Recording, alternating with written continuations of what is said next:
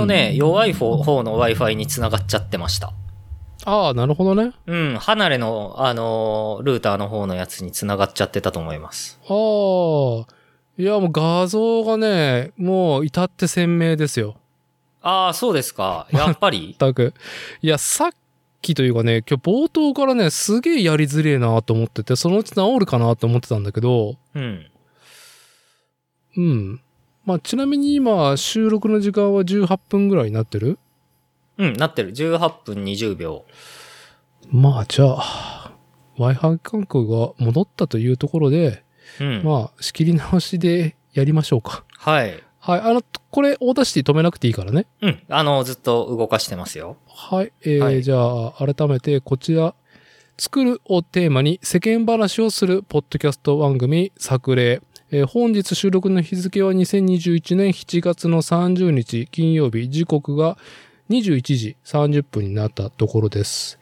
えーこちらのポッドキャスト番組、作例の主催、私、伊達剛と、今日は、えー名古屋の北部、大口町で、えー自転車のフレームビルダーを営む、新服部製作所の服部深也と二人でリモート収録です。よろしくお願いします。はい。よろしくお願いします。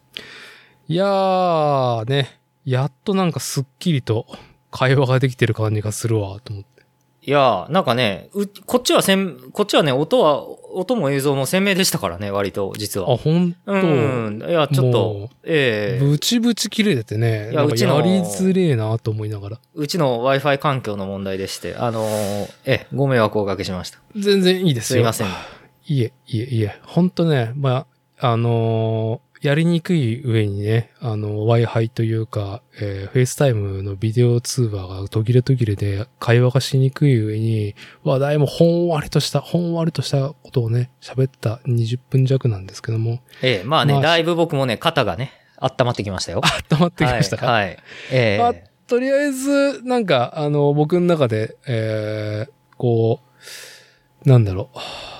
うん耳寄りな世間話としては、オリンピック期間中はプロ野球シーズンは止まっているっていうことを知らなかったっていうね。ああ、よそうなんですよ。うん。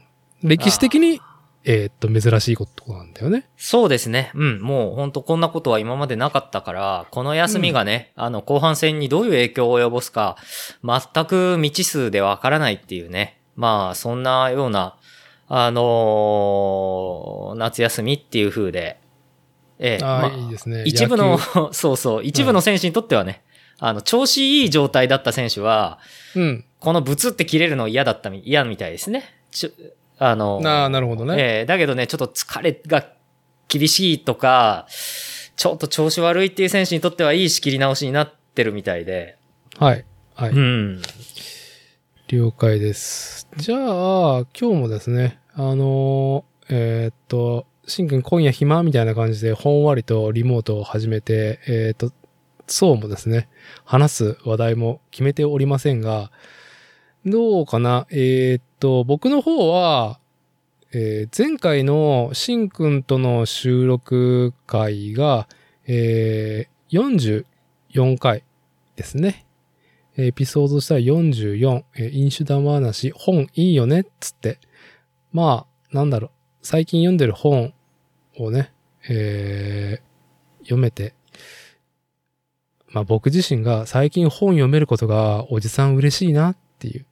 あの、時間があるとかで言わなくて、本というね、文庫本なり、えーハードブックなり、小説なり、なかなかね、腰が重い方だったから、読めて嬉しかったなっていう中で、えー、前拓樹氏の銀河の片隅で科学やわの話をしたんですけども、ちょっとこれに絡んだことを僕はしたいかなと思ってる中で、えーっと、それをする前に、しんくん、お久しぶりというか、1ヶ月弱ぶり、えーっと、すっかりね、工房も非常に温まってというか、もう熱くなって汗だくになりながら、今、あの、フレーム切ったりとか、えー溶接したりとかして、自転車のフレームを仕上げてるっていう感じでしょうか。いやー、もうほんとね、うん。うんあの、くそーやってらんねえ飲むしかねえみたいなね、うん。えー暑さですね、本当に。まあ、あのーこれは間違いなく夏場っていうのはやっぱ効率明らかに絶対落ちてますね、これは。どうしてるの？一番暑い時間もうやめてるし、あの、作業自体を。いやー、最近、ところがね、最近ね、なんか、うん。そうなんですよ。本当はね、朝4時に起きて。で、仕事して、うん。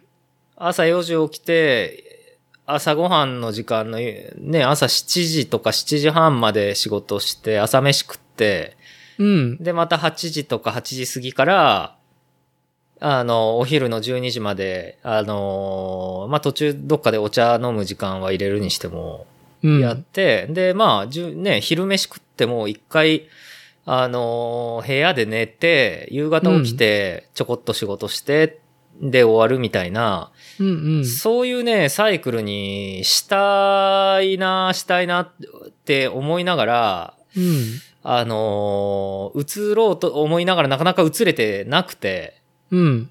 うんあの、結局いつも通り8時半とかから仕事始めみたいな感じになっちゃってて、はい。まあ、暑さにやられてるんですけど、うん。やっぱり、そう、な、なんかね、夜業務連絡みたいなのがあったりとか、しちゃって、うん、はいはい。で、それでなかなか早く寝れなくてみたいなことがちょっと最近多いんでね。まあそうだよね。小売店さんだったりとかだとね、どうしても基本的な業務終わってから、そういう段取り的なことを夜ね、えーっと、ディスクにね、赴いて、うん、いろいろメールだったりとか、展開とかね、あの、相談とかあると思うから、夜になるよね、老けたぐらいに。まあね、寝るっていう手もあるんですけどね。うん。明日明日っつってね。はい、はい。なるほどね。そうか。まあじゃあ基本的に、あのー早起きでやりたいけど、まあ、定常運転で、えー、こう、うだる暑さの中、スポットクーラーしかないんだったっけ？あ、いや、一応ね、うちの作業場ね、あのークーラーついてるんですけど、うん。あのーなかなか全部には行き渡らないから、うん。普通の要は、あれですね、病院、病院の払い下げ品みたいなクーラもう、病院とクーラーがいまいちピンとこないけど、ー。病院のね、病室のクーラーだから、一般のうちの普通のクーラーよりは強いんだけど、動力で動くやつ？動力で動くやつ。ああ、いいね。うん。だけどね、やっぱね、あのーうちの作業場外壁にね、あのー干渉剤がないから、ああ。断熱材が。うん。だから、やっぱどう考えても暑いんで、もう一つへね、えスポットクーラー。うん。スポットクーラーを同時に動かして、で、スポットクーラーのあの、排気。はい。どうしてもあの、熱を変換して、こう、冷たい空気を出すってことは、別のところから変換されて熱い空気が逃げてくっていうことになどうしてもなっちゃうんで、はい。スポットクーラーを、の排気を窓から出して、うん。で、その窓のその周りを木で、木の板で覆って、で、もう一つのクーラーみたいな感じでやってますけど、うんうん。まあ、それでもやっぱり、日中の一番暑い時期って、室温はやっぱ30度超えますからね。うーん。うーん。まあ、だけど、まあ、うんな、なかった頃に比べれば、全然耐えれるかな、みたいな感じではありますけど。まあね。なんか音質みたいな小さなね、納屋でやってる時代があったことを考えたらいいよね。いやー、あの頃はもう思い出したくもないですよ。本当にね、あの、ひあれですもん。皮膚病になりましたからね。汗もで。あれ、2面ぐらいガラス張りだったよね、確か。そうそうそうそうそう。あ、音質もいいところでね。ね8畳ぐらいだったっけいや本当ええそうです、そうです。はい。いやー、立派になられて。いやー、まあもうあん、あの頃のあの感じの作業場ではもう二度とやれないですね。まあ若かったってことですよね。えーっと、まあ、その小さな8畳の納屋の工房が、あれ何年ぐらいやってたんだっけ？えーっとね、いやでもね、3年ぐらいじゃないですかね。3、3 3、4年やったんじゃないですか。ー4年はやってないと思いますよ、多分。3年くらいだと思いますよ。ああ、2012年からやり始めて、じゃあね、本当に作業負荷っていうか、注文が本当にこう密になっていくっていう段階には、段階ではもう今の広い工房にね、えーまあ、ね、40坪ぐらい、車3台ぐらい止めれるぐらいの、うんスペースのところに、まあね、工房移せてっていうね、敷地内で。うん。うん。いやー、立派になられたっていうね、新服部製作所。立派になられた通手になんか、あの、メッセージくれた、あの、話してくださいよ。ああ、はい、はい、はい。あのーこのどういうそう。はいあれ？これは去年のもう、去年、え？去年？うん。あうん、多分年明ける前ですけど、うん。あのーう、わうちがね、せあのー所在しているのは愛知県庭郡大口町っていう、あの町なんですけど、はい。あの、大口町のですね、あの、ふるさと納税の返礼品に、あの、私のところのハンドメイド自転車フレームがですね、あの、返礼品になりまして、すごいよね。すごいかどうかはわかんなくて、いや、まあ雑な感想としては、もちかすごいなっていうのがまず第一印象でしたよ。いやいやいや、まあ、一応、まあ、うちがどうですかって町に言ったわけではないんですよ、もちろんのこと。うー。うんん。まあ、あの、ある日、ある日ね、その、大口町の、こう、役場から電話がかかかってきて、ほで、あの、まあ、服部さんのところの自転車フレームを、なんかこう、ふるさと納税の返礼品にしませんかっていう、うまあ、お話が、を、まあ、大口町のあの、政策推進課っていう課からね、う。ん。連絡をいただいて、で、まあ、あの、大口町なんてちっちゃい町なんで、まあ、あの、今日の昼ぐらいにちょっと役場のものが伺ってもいいですかみたいなことで。で、まあ、あ、わかりましたっていう風で、手続きを、言われるがままに手続きをしたら、あれよあれよという間に、こう、まあ、なったという。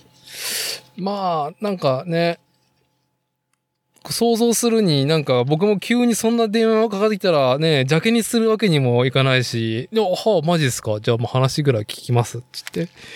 で、なんかね、簡単なんで、こうなんか、ここにね、サインくれれば、えーもう設定できますんで、みたいなことになったら、じゃあ、じゃあまあよろしくお願いしますっていう。あの、なんかね、レギュレーションとかさ、ええその、こう、その、んふるさと納税の返礼品の、えーっと、品目に、えー認定されたというか、選定されたっていうことなんだよね、今回。そうですね。あのーまあ、そういうことですね。で、あのーまあ、大口町ってね、やっぱり特産品らしい特産品で、こう、まあね、あのーそんなにね、実は品目がないんですよ。種類が。ー大口町はもうね、ざっくりとした大口町はね、なんか仕事はありそうみたいな工場がいっぱいあるからみたいな、そういうイメージしか、そういうイメージしか。ないですね僕はうんいや、ほんとそんな感じですよ。うん。うんまあ、だけど、あれですよ。あのー伊達さんも、あのーおなじみの、うん。鈴波って。うん。ん？す鈴波うん鈴波？のあ工場はね、大口町なんですよ。あ。ん？鈴波？鈴波って？あのー和食の鈴波ですよ。レストランであるでしょ、鈴波って。あ、何？あ、工場、セントラルキッチンということ？あ、そうそう、あのね、鈴波って結構ね、お中元とかお歳暮のね、贈答品でね、鈴波ってあるんですよ、たくさん。あ、そう、そういう認識なかったわ。あ、そう、あのね、うん。そうなんですよ。あのね、僕の親父の仕事の兼ね合いとかで、あの、うん鈴波の、その、魚とかを送ってくるお中元お歳暮でね、あうん、のがあって、だから家のね、グリルで焼いて食べるんですけど、あの、あれですよ、カス漬けとか、パス漬けだよね。うん、鮭とか、サワラ？あれは白身魚のあのサワラだったような気がするねうん。あの、カス漬けを焼くと美味しいじゃないですか。はい。あれね、なんかね、パックに、真空パックみたいなのに入って、ああ、それが？そうそうそうそうそうそうそうそう。あっての、まあ、あの、レストランもね。うん。レストラン、ね、そうか、あの、中部国際空港、ね、セントレアに入ってる、なんだろう、海外に行く前にね、ちょっと和食感をね、ちょっとね、最後の一食で楽しもうっていう意味では、鈴波。帰ってきたら、あ、鈴波行ってみようかなって、あのね、こう日本感をね、しっかり堪能できる、まあいいお店っていうイメージ。もうセントリア限定であるんだけど、いやー、最高ですよ。最高だよね、あれ。最高ですよ、最高。あの、いや、やっぱ和食だよねって思うんですけど、あの、僕、うんあの、1年アメリカにね、いたじゃないですか。うん。あの、修行時代ね、フレームビルダー。あれやっぱりね、1年、帰国せずにずっとぶっ通しで1年いたんで、うん。あのーやっぱりね、日本食が恋しいわけですよ。ねうん。で、そう、あのね、やっぱ帰ってきたら和食食べたくなるっていう気持ちは、本当よくわかって、1年ぶりですから、うん。僕別に鈴波じゃなかったんですけど、うん。成田空港でね、あの、国際便帰ってきて、は成田空港ね、やっぱあるんですよね。あのね、なんかね、安い普通の立ち食い蕎麦屋みたいないうんうん。店があ、確かあって、僕そこでなんか700円、800円高えなと思いつつも、もう普通のね、普通のなんかわかめ、えー、ネギ、えーあとは、お、あれだ、あのー油揚げうん。の、と、かまぼこみたいなすっげえオーソドックスな酢うどん食べましたね。なるほどね。うんしみるね。しみる話聞いてるだけでも、しみるね。お出汁がね、いやー、うん日本人で生まれてよかったなって思う。まあまあ、そんな話の脱線は置いといてなんですけど、まあまあ、ふるさと納税ですよ。がええ大口町なのね。そうそうそうなんです。あのね、僕ん家から歩いて15分20分のとこにありますかね。僕ね、あの、散歩が趣味なんで、はい。いいと思います。1キロぐらい歩くとあるんですよ。工場がうんうんうんうん。なるほど。うん。でね、あれ、のわかんない。ちょっとね、適当なこと言えないから何とも言えないけど、うん。あのね、あのー大口町の唯一の名物といえば、森口漬けですよ。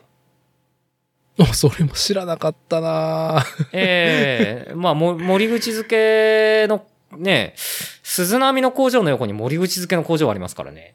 はあ。あれって同系列？のわかんない。全然調べてないからわかんないけど、もう森口漬けといえば今やあれですよ。あの、だって名古屋の境にだってね、森口漬けのお店あるわけですから。森口漬けね、なんかね、え切り箱ではないけどさ、なんかね、贈答品としてはなんか、おお上品にね、パッケージングしてくれるイメージがあるけど。そうそうそうそうそうそう。もう僕も、僕地元すぎて食った記憶がないっすよ。いつ食べたか記憶がないっすああ、でも鈴波で出てたかもしれないね。あ本当？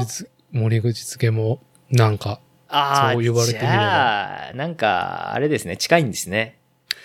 えーまあ、森口漬けもだって、森口漬けも粕漬けもやっぱ発酵製品ですからね。ああ、やっぱ、そうね。うん。つながりありそうだね。あー多分工場、うん、なんか、やってんじゃないかな、一緒にかし、まあ、適当なこと言えないけど。まあまあ、おうんまあ、そうそう。だからね、それぐらいしかなくて、大口町は。うん。あとはね、あの、オーダーメイドの靴メーカーが一個あって。へえ。革靴ですよね。だ、そんな、男性用の。うん。あ、女性用の靴もまあ作ってると思うけど。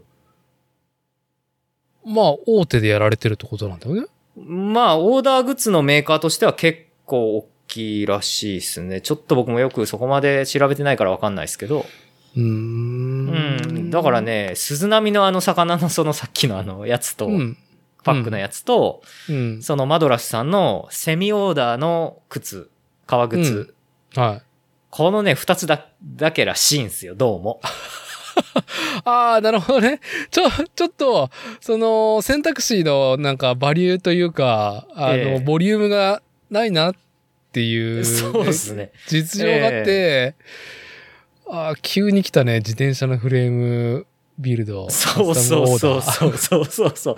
で、まあ、小さなね、小さな町ですから、人口2万人ぐらいの。うん。あのーう家族と話してね、母親と、うん。おなんかふるさと納税とか言ってるよ、とか言って言って、うん。言ってたら、うちの母親が、あ、制作推進課のほにゃららさん？ほにゃららさんが電話かけてきた、あ、うん。ほにゃららさんのお父さんね、ほにゃららさんのお父さん、どうもね、あのね、トライアスロンやってるらしいんだよね。あ、それでなんかあれじゃないの？自転車好きでこう、自転車やってる。るやつがいるら、作ってるやつがいるらしいじゃないみたいなの噂を聞きつけて、で、息子さんが役場で今働いてるから、うん。その息子さんが連絡してきたんじゃないの？とか言って、まあまあまあ、そんな、あの、ローカル感なんでね、役場の、うん、人も、なんかどこの誰とか、まあまあでもね、高額家電をなぜか置いてるっていう、なんかね、うん、安かろう、得ができる、よかろうみたいな感じではないから、まあ、いい話ではあるよね。そうですね。まそれと比べたら。あ、あの、ぶっちゃけ大口町のその制作推進課の人も、うん。まあ、まあ、これだって服部さんのフレームって、自転車フレームってフレームとフォーク合わせて25万とか26万、28万とかするから、うん。これふるさと納税って大体、あの、寄付額の3分の1ぐらいの価値の商品が、あの、買えるんですよ。もらえるんですよね。ほということはですよ。うちのフレームふるさと納税で、う。うん。あの、買う、買うというか、あの、ふるさと納税でゲットするには、うん。僕の例えば28万だったとして、うん。やっぱ80万とかうわ、尊い行いになるね、それは。寄付しないといけないですよ、大口町に。そうなんだ。そうそうそうそうそう。なんか僕、ふるさと納税やったこともないし、そうもチェックしてないから、なんとなくお得感があるものだと思ったんだけど、なんだろうね。まあ、いろんなケースがあるっていうことなのかな。あれですよ、た、たし、確か、ふるさと納税って、要は住民税。うん。住民税を軽減できるよっていうことでやら、やってるやつなんですよね、あれは。ふるさと納税っていうのは。ああ、その寄付者がね。そうそうそうそうそうそああ、なるほど。う。うん。だから、その、住民税を軽減できるっていうのでやってるやつだから、うん。まあ、あの寄付額の3分の1っていうことなんですよ。うーん。だからなるほどね。うん。はいいや、だけどね、だって86万とかですよ。寄付額。いやー、すご。うん。で、あのー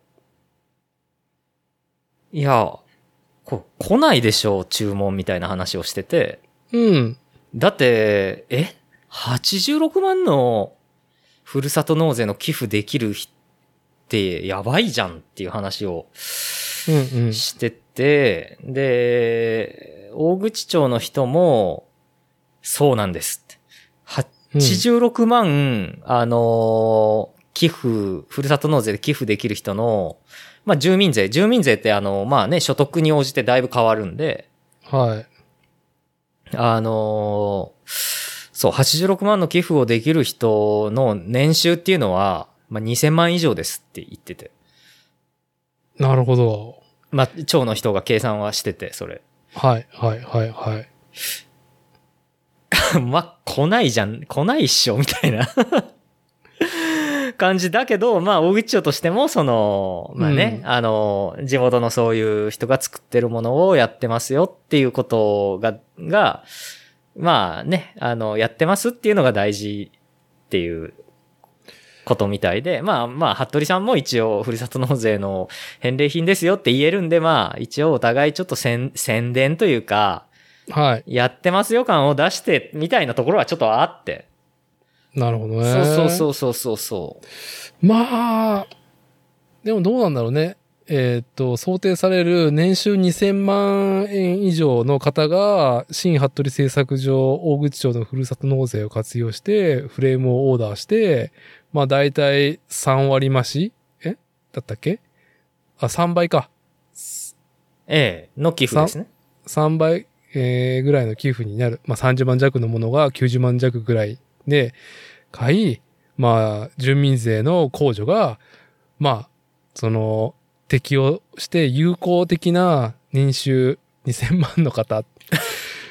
いや、どうなの？いや、なんか逆にそれマッチする人っていうのは、まあ自転車のね、フレームオーダーするっていう、なんだろう。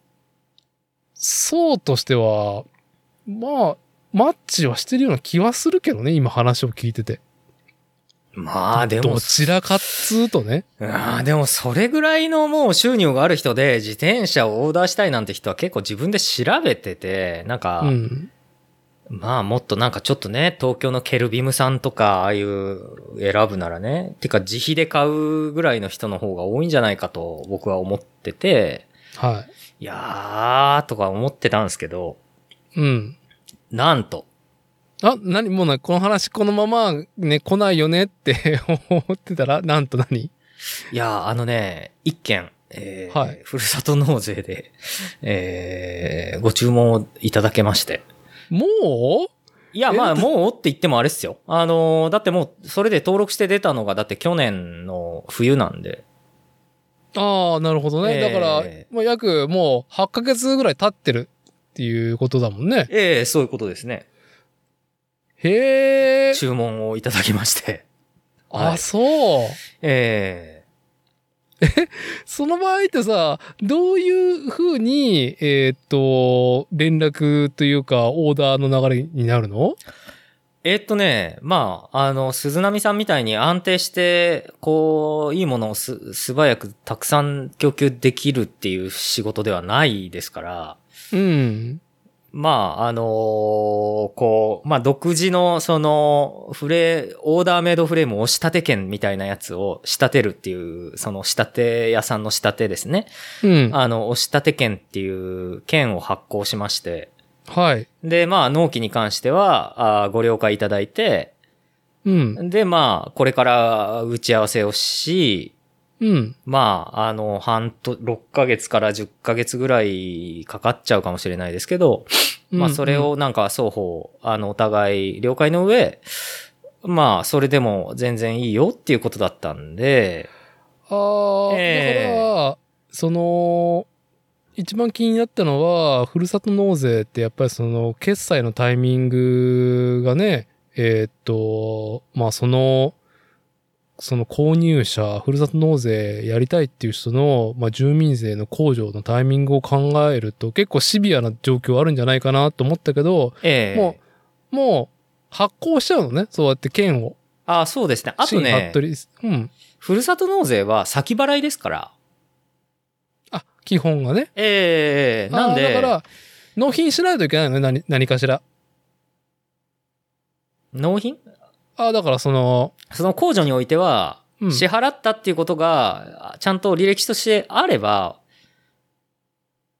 控除になります。そうなの？なんええかあのー今ね、言ってた、えーっと、押し立て券、ね、あはいカスタムオーダー券っていうのを、まあ、納品しないと、こう、形になんねえのかなと思ったけど、まあ、とりあえず決済すればそれで一旦そういうことで。です。はい、はい、はい。ああ、へえ。というんでね、まあまあ、びっくりしましたよ。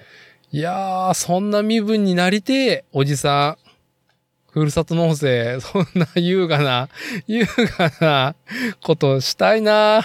したいな。まあ、あの、そう、じ、そのね、あの、ふるさと納税のその寄付、寄付でうちにその注文するってことを申し出てくださったお客さんなんですけど、うん。その、実はね、あのーふるさと納税とは言わずに一回うちを訪問してくださったことある方なんですよね。ああ、なるほどね。ええなんか、ご夫婦で来てね、まはい。あ、あのーやたら、あのー別にね、あのーめちゃくちゃ高い車で来たとか、うん。なんかめちゃくちゃ身なりが良さそうな格好してるとかじゃなくて、なんか品のいい夫婦が来たっていう。ああ、ねもうね、真の、真の金持ちが、真のプロジョアがふ見せられたんですね。そうですね。普通、普通のその本当にね、T シャツに普通にジーンズみたいな感じで、はい。まあはい別にそんな高級車じゃない車で、普通の乗用車で来られて、ご夫婦でなんか、あの、いや、オーダーメイドの自転車フレームに興味があるけど、うん。愛知県で、同じ愛知県で、まあその方も愛知の方なんでね、あの、うんやられてて、あの、いろんな、まあ、SNS ででも最初は発見してくださったそうで、うちの存在を。ああ、よかったね。えー SNS ちゃんとやるようにして。はい。まあまあ、それで、なんかどうもね、あの、あれですよ。であの、ちょっと前、去年の9月過ぎ、10月ぐらいに、うん。あの、広島の自転車ショップのグランピーさんが、あの、はいうちに遊びに来てくださって、ああ、あの、なんか紹介ムービー撮られてたやつ？ああ、はいはい、YouTube ね、グランピーさんの、うんもう自転車屋さんの中では日本でもね、今1、2を争う、おそらく YouTube、ショップさんの YouTube になると思う。まあ YouTube チャンネルになると思う。だけじゃないですよ、もうあそこかっこいいね、シュッとされた感じ。はい。はい。ええで、うん、それで、その YouTube チャンネル。その YouTube 見て存在を知ったっつって言って、ああね、ほんと、新服部製作所がずっと苦手だった、その、インターネットを活用したプロモーション、SNS を用いたプロモーションっていうのをね、ようやく整備したのが、え、一昨年だったっけ？去年だったっけ？いや、まあ Twitter 始めただけなんであれですけど、いや、そのタイミングと、あれだよね、グランビンさんが、あまあそうですね。あのーなんだろう、プロフィールというか、あの、来訪ついでに YouTube のコンテンツの一個としてね、えー大口をね、東海のフレームビルダーっていうので、紹介ムービー作ってくれたやつを見て、そのお客さん、みなりの、みなりは普通だけど、まあ、こう、品が漂う、ね、ご夫婦が来訪するきっかけになったっていうことだよね。そういうことですね。で、まあ後日、その、この間は訪問していろいろ説明してくれてありがとうございました。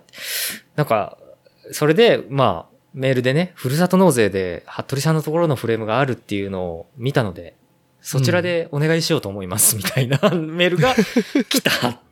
で、それで、まあ、その後町の人から、あのーもう、はい、あの、寄付、あのいただきまして、うん。はい、あの、お支払いいただきましたので、え、正式に注文ということになりましたんで、って言って、えー、はい、あのもう一回昨日、あ、ち昨日じゃないか、一昨日にもう一回役場の人が来て、今後の流れについてちょっと話して、まあ、額が額なんで、はい、あのー大口町の人、僕もびっくりしてましたし、うん。大口町の、あの、役場の職員さんもびっくりされてました。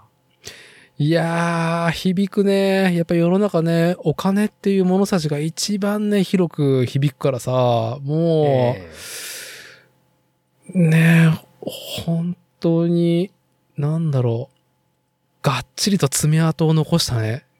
大口町にすでに、すでにというか、この件で。いやーもう俺もビビったし、役場の人もビビりったよね、みたいな話はぶっちゃけ役場の職員さんとしましたよ。うんええうんなるほどね。いやーまあだけど、えー何よりで、えーなんでいいバイクになるように制作頑張りたいなと思いますけども。いや、もうみんな、えーみんな嬉しい話でしかないっていうね。そうですね。お客さんにとっても、大口町にとっても、新服部製作所、ね、そこに、えーっと、ね、今日構え、大口町に今日構える新服部製作所にとっても、あ みんな、みんな仕事、じゃあみんな利益がある、ハッピーな話っていう。そうですね。いやー、すごい、ね、ありがたいことで、本当に。いやー、うんう俺も50過ぎたらなんかそんな、そんなね、振る舞いができるなれるのかななれいやー、やばい、やばいって言ったら言い方あれですけど、ええあの、まあ、本当にね、そういう方もいらっしゃるんだなっていうんで、ええあの、ありがたくいい仕事させていただきたいですけどもね、ええはい。はい。まあ、あの、大口町さん、大口町の方もね、あのーなんか、そういう意味では非常に良かったみたいなんで、はい。あのーみんなはい、お金でハッピーになりましょうみたいなところでは、はいうんあの、お金は自由の象徴ですからね。はい。はい。まあ、じゃあこのね、このポッドキャスト番組作例ね、お聞きのリストの中で、ああ、そういえば2000万ぐらい年収あったな、俺とか私っていう方がね、携帯落とした。はい。あのね、方がね、お聞きであれば、あ、なんだ、ふるさと納税で新服部製作場で自転車フレームをオーダーできるんだっていうのでね、まあ、一回大口町の、愛知県大口町のふるさと納税のコーナーをね、ウェブをね、ちょっと、あの、チェックしてもらって、えご、ご検討いただければっていう、ね。みんな嬉しい話ですからっていうね。そうですね。まあ、あのまあ、そんなね、まああのー自転車フレームのとか言わなくても、まあ、大口町には、あの、鈴波がありますっていう今日のね、一つの、あの、チップスがありますね。鈴波なあの鈴波いいっすよっていう。鈴はい波いいよね。まあ、いや、ね、もうグリルでカリッと焼いてね、日本酒と一緒に行けばいいんじゃないかな。はい。はいあの、2016年の2月に、えー私、伊達と、えー、シンくんがね、えーポートランドとかね、えーサクラメント、えーっと、まあ、十何日間行ってた、あの、出発の日は鈴波でしたからね。あー思い出しますね。美味しかったですね。あれは、あれでなんかね。一旦、鈴波でね、瓶ビールでもやりながらみたいな感じで。ああ、空き時間ちょっと待ってね。あのー前哨戦でね待っとくか、つって言ってね。や、やりましたね。いやいや、もう、あれ、ただの食い倒れの旅だったんじゃないですかね、あれね、本当ー、に。まあね、胃もたれしてたからね、前半で早速。えーポートランドで撃沈するっていうね、うまいもん食いすぎ早て、飲みすぎてね。はい。いやー、まあ、そんな機会がね、まあ、海外渡航ね、もうされてる日本人の方もね、まあ、あの、いるとは思うけど、我々はなかなかね、ちょっと、まあ、特に僕は、まあ、そんな海外渡航ね、鈴波一発決めてからセントレーからね、海外へっていうことが、はあ果たしてこのね、数年後に訪れるんだろうかっていう非常にね、あの、見通しがない状態でありますけども。はい。じゃあ、あの、いいかな？ふるさと納税、大口町の話はこれぐらいにして。うん。いや、まあ、そんなトピックがあってよかったですね。はい。はい。いやいや、なかなかね、実績があるとは思わなくて、今、私聞き手としてはギョッとしましたっていう。いえ、私も今でもギョッとしております。自分がびっくりしております。はい。はい。ね、みんなありがとうございますってことで。ありがとうございます、本当に。えーっと、じゃあ次。SD ガンダムワールド三国総決伝の話をしましょうか。そう、そう、そう、そうなんですよ。ああ、もう手元にありますね。イエーイ。あのね、はい。僕今日給料日なんですよ。ああ、あの、月末なんですか？月末に設定してるんですか？はい。そうなんですね。で、まあ、あの、自分で自分に給料を出すんでね。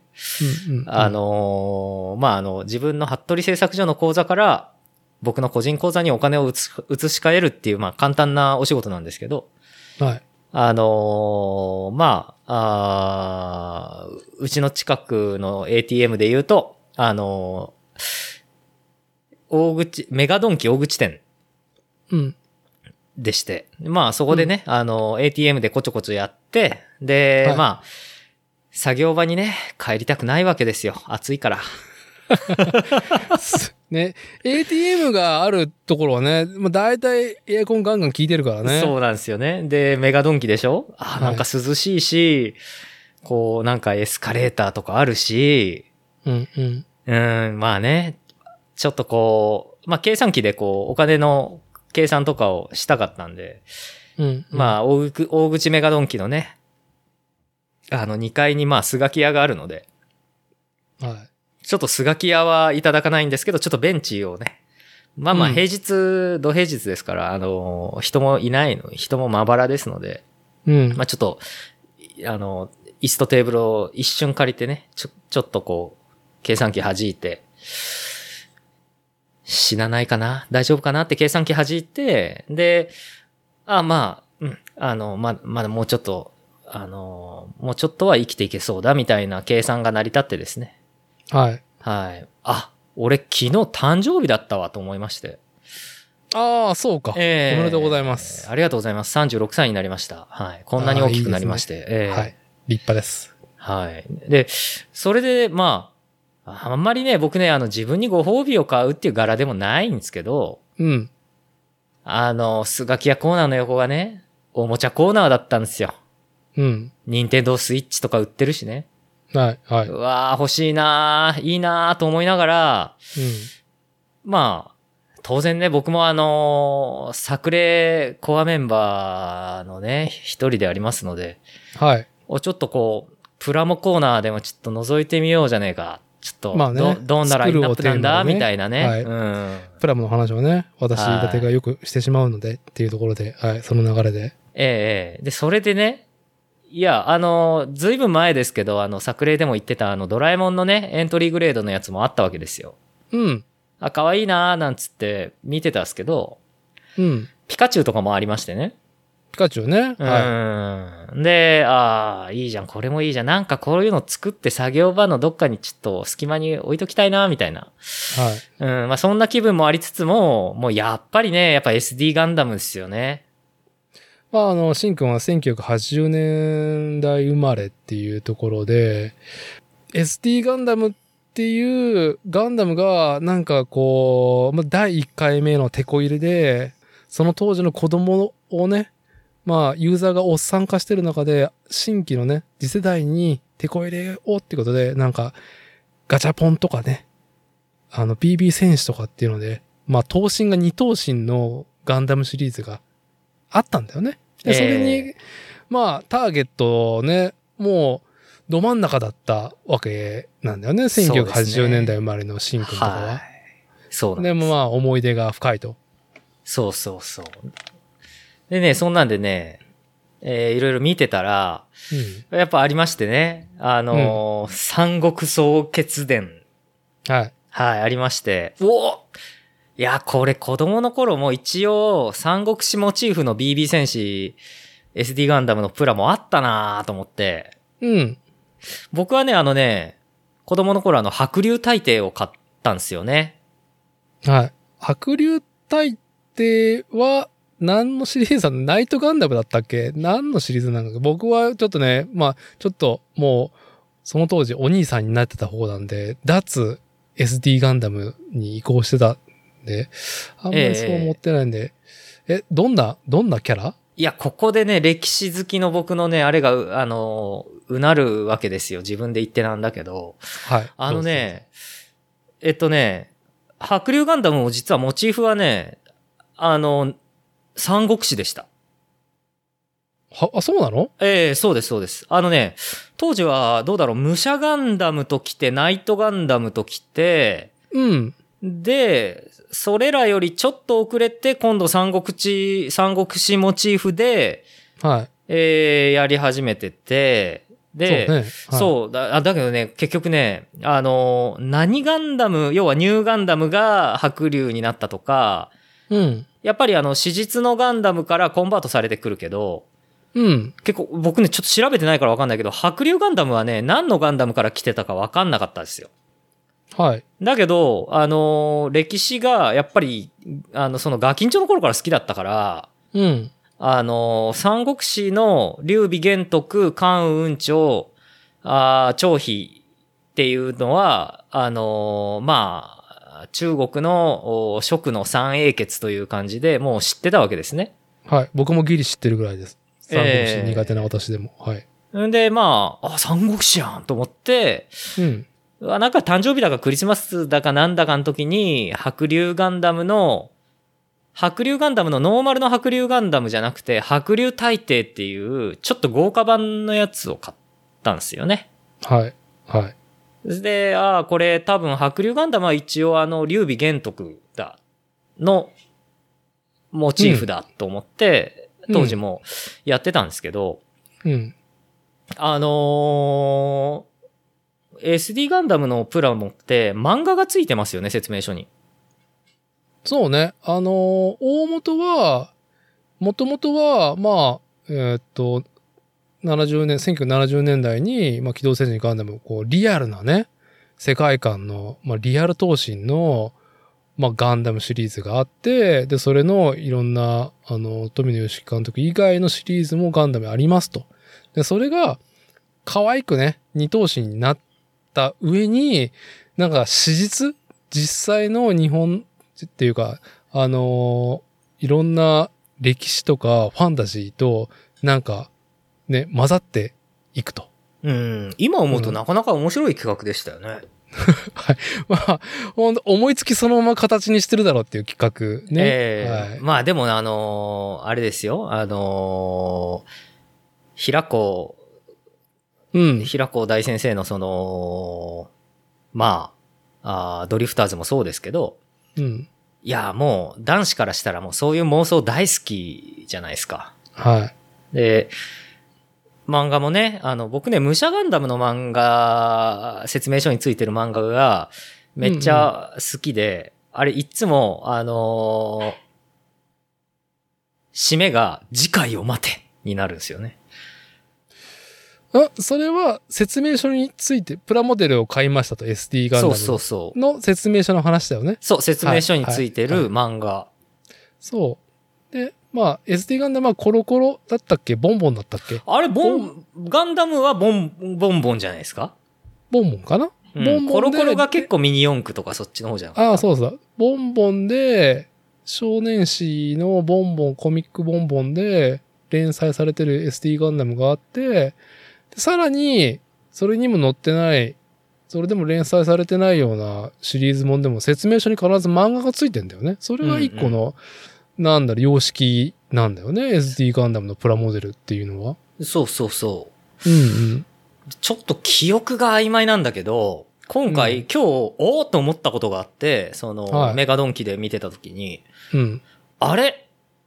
あ、あの、ね、あの、まあ、劉備とか、劉備ガンダムとか、まあ、今だとこれ、劉備ユニコーン、ユニコーンガンダムですよね。うん。そうですね。はい。とか、あの、僕がね、僕の記憶の限りでは、あの、蜀、食。蜀の国、劉備玄徳たちの国ね。はい。あの、劉備玄徳たちの国が、あのーまあまあまあ、ガンダム側だからね、連邦側というか、まあ、いいもんとして書かれる。まあなんか、そうね。あの、うすらぼんやりしてる僕のイメージでも、あの三人は、なんかこう、正義側というか、そうそうそうそうそうそう圧政から解放していく、ね、ヒーロー感がね、そうそうあるけど。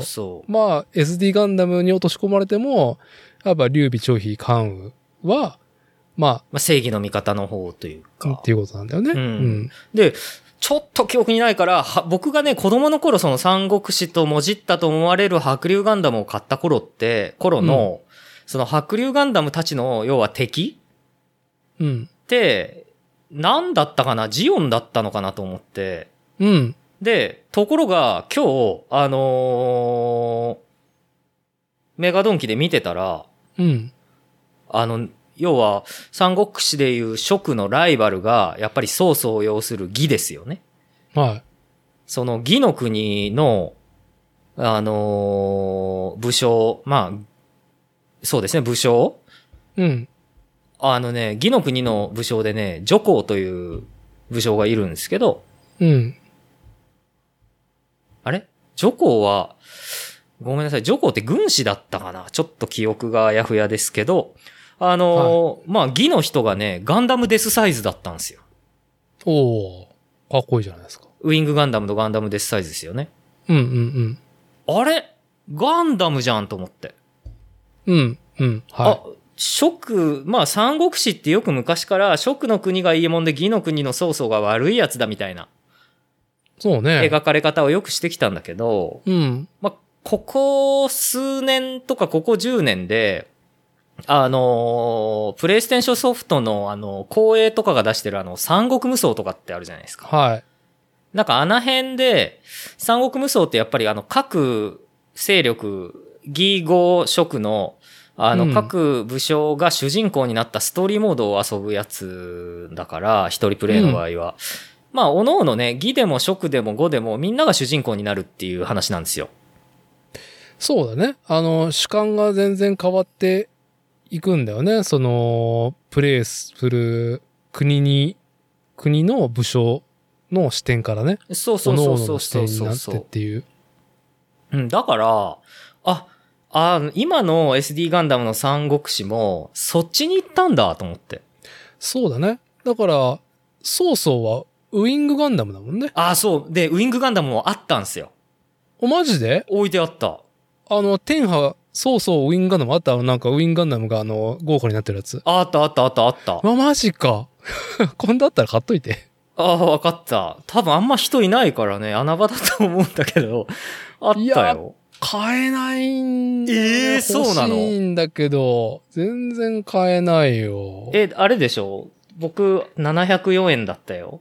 704円でしょ？だから、うん。定価それぐらいなんだよ、確か。ほうほうほう。うん。お求めやすい価格になっていいやてね。ーね、うん。子供でも組み立てれる、あの、工具もいらないし、接着剤もいらないね。うん。ランナーからプチって潜って、うんで、スナップフィットでパチッと、パチパチパチって組み立てればあっという間にね、組み立てれる方だとは思うんだけど、いやー、ないね。僕は、そう、なんか気になっていたから面白そうだから。まあ、うんこの、ST ガンダムワールド三国総決伝っていうのは2021年から日本では、まあ、放送されていて、え、アニメあるの？あるよ、これ。見てみたらいいマジっすか？いやー、見たいですね。あれですよ。もうそれこそ平野幸太氏のドリフターズみたいな感じになってるよ。ああ、まあ、そう、そうだよね。いやだからも三国史をモチーフにして、だから、劉備がユニコーンガンダムで、張飛がゴッドガンダムで、関羽、雲長がニューガンダムなんだな。なるほどね。で、そいつらが主役じゃあ主役だけども、織田信長とか出てくるし、あ、信長も置いてあったよ。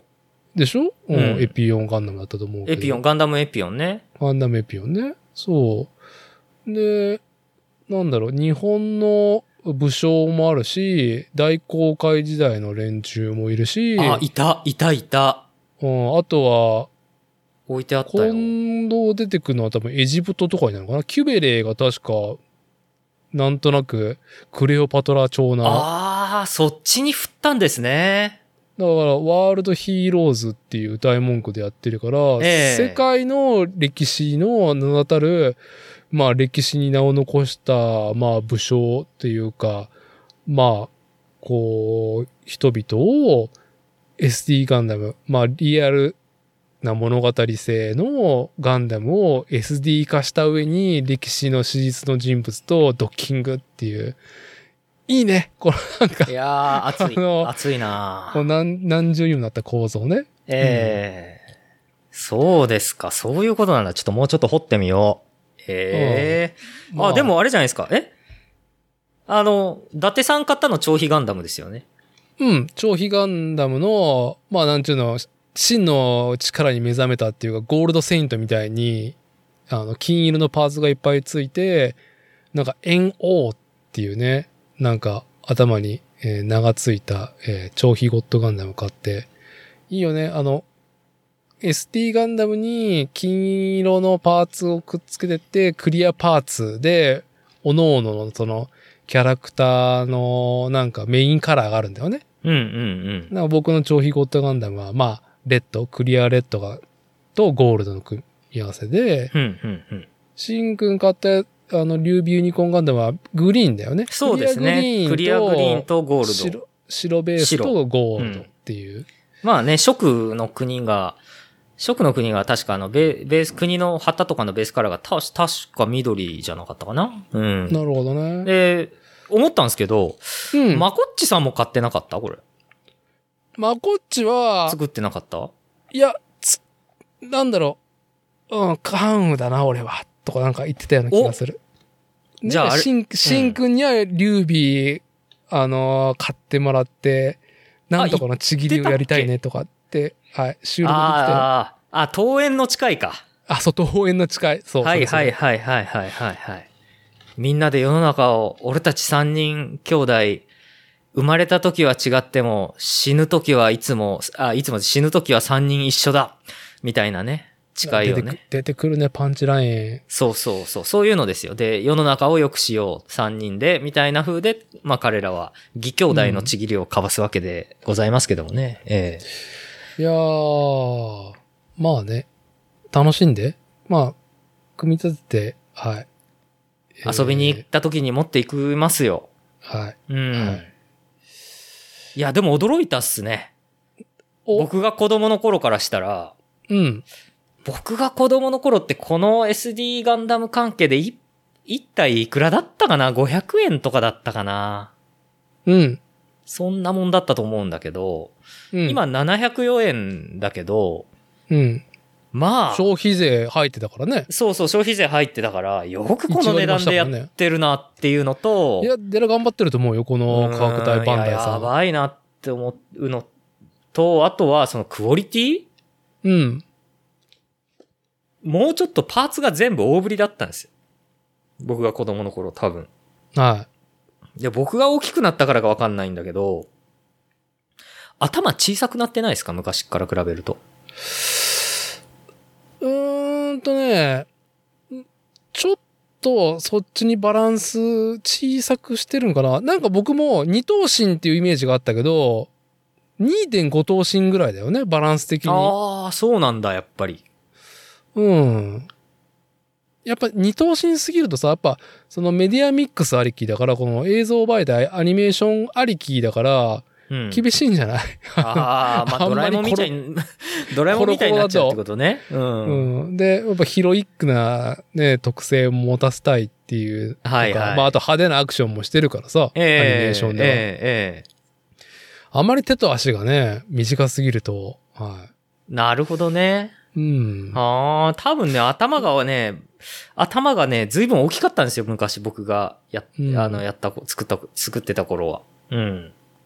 おーでもね、なんか、まあ、この ST ガンダムワールドのあの、三国、三国総合決伝以外のその SD ガンダムシリーズはあるんだけど、すげえ、プラモデルね、僕が好きでやってる中で、うーんと手に取りやすい価格帯とか作業工数だと、ハイグレードと呼ばれる144分の1スケール。うんうんまあ、だいたい作ったら10センチぐらいの高さになるものかなはい。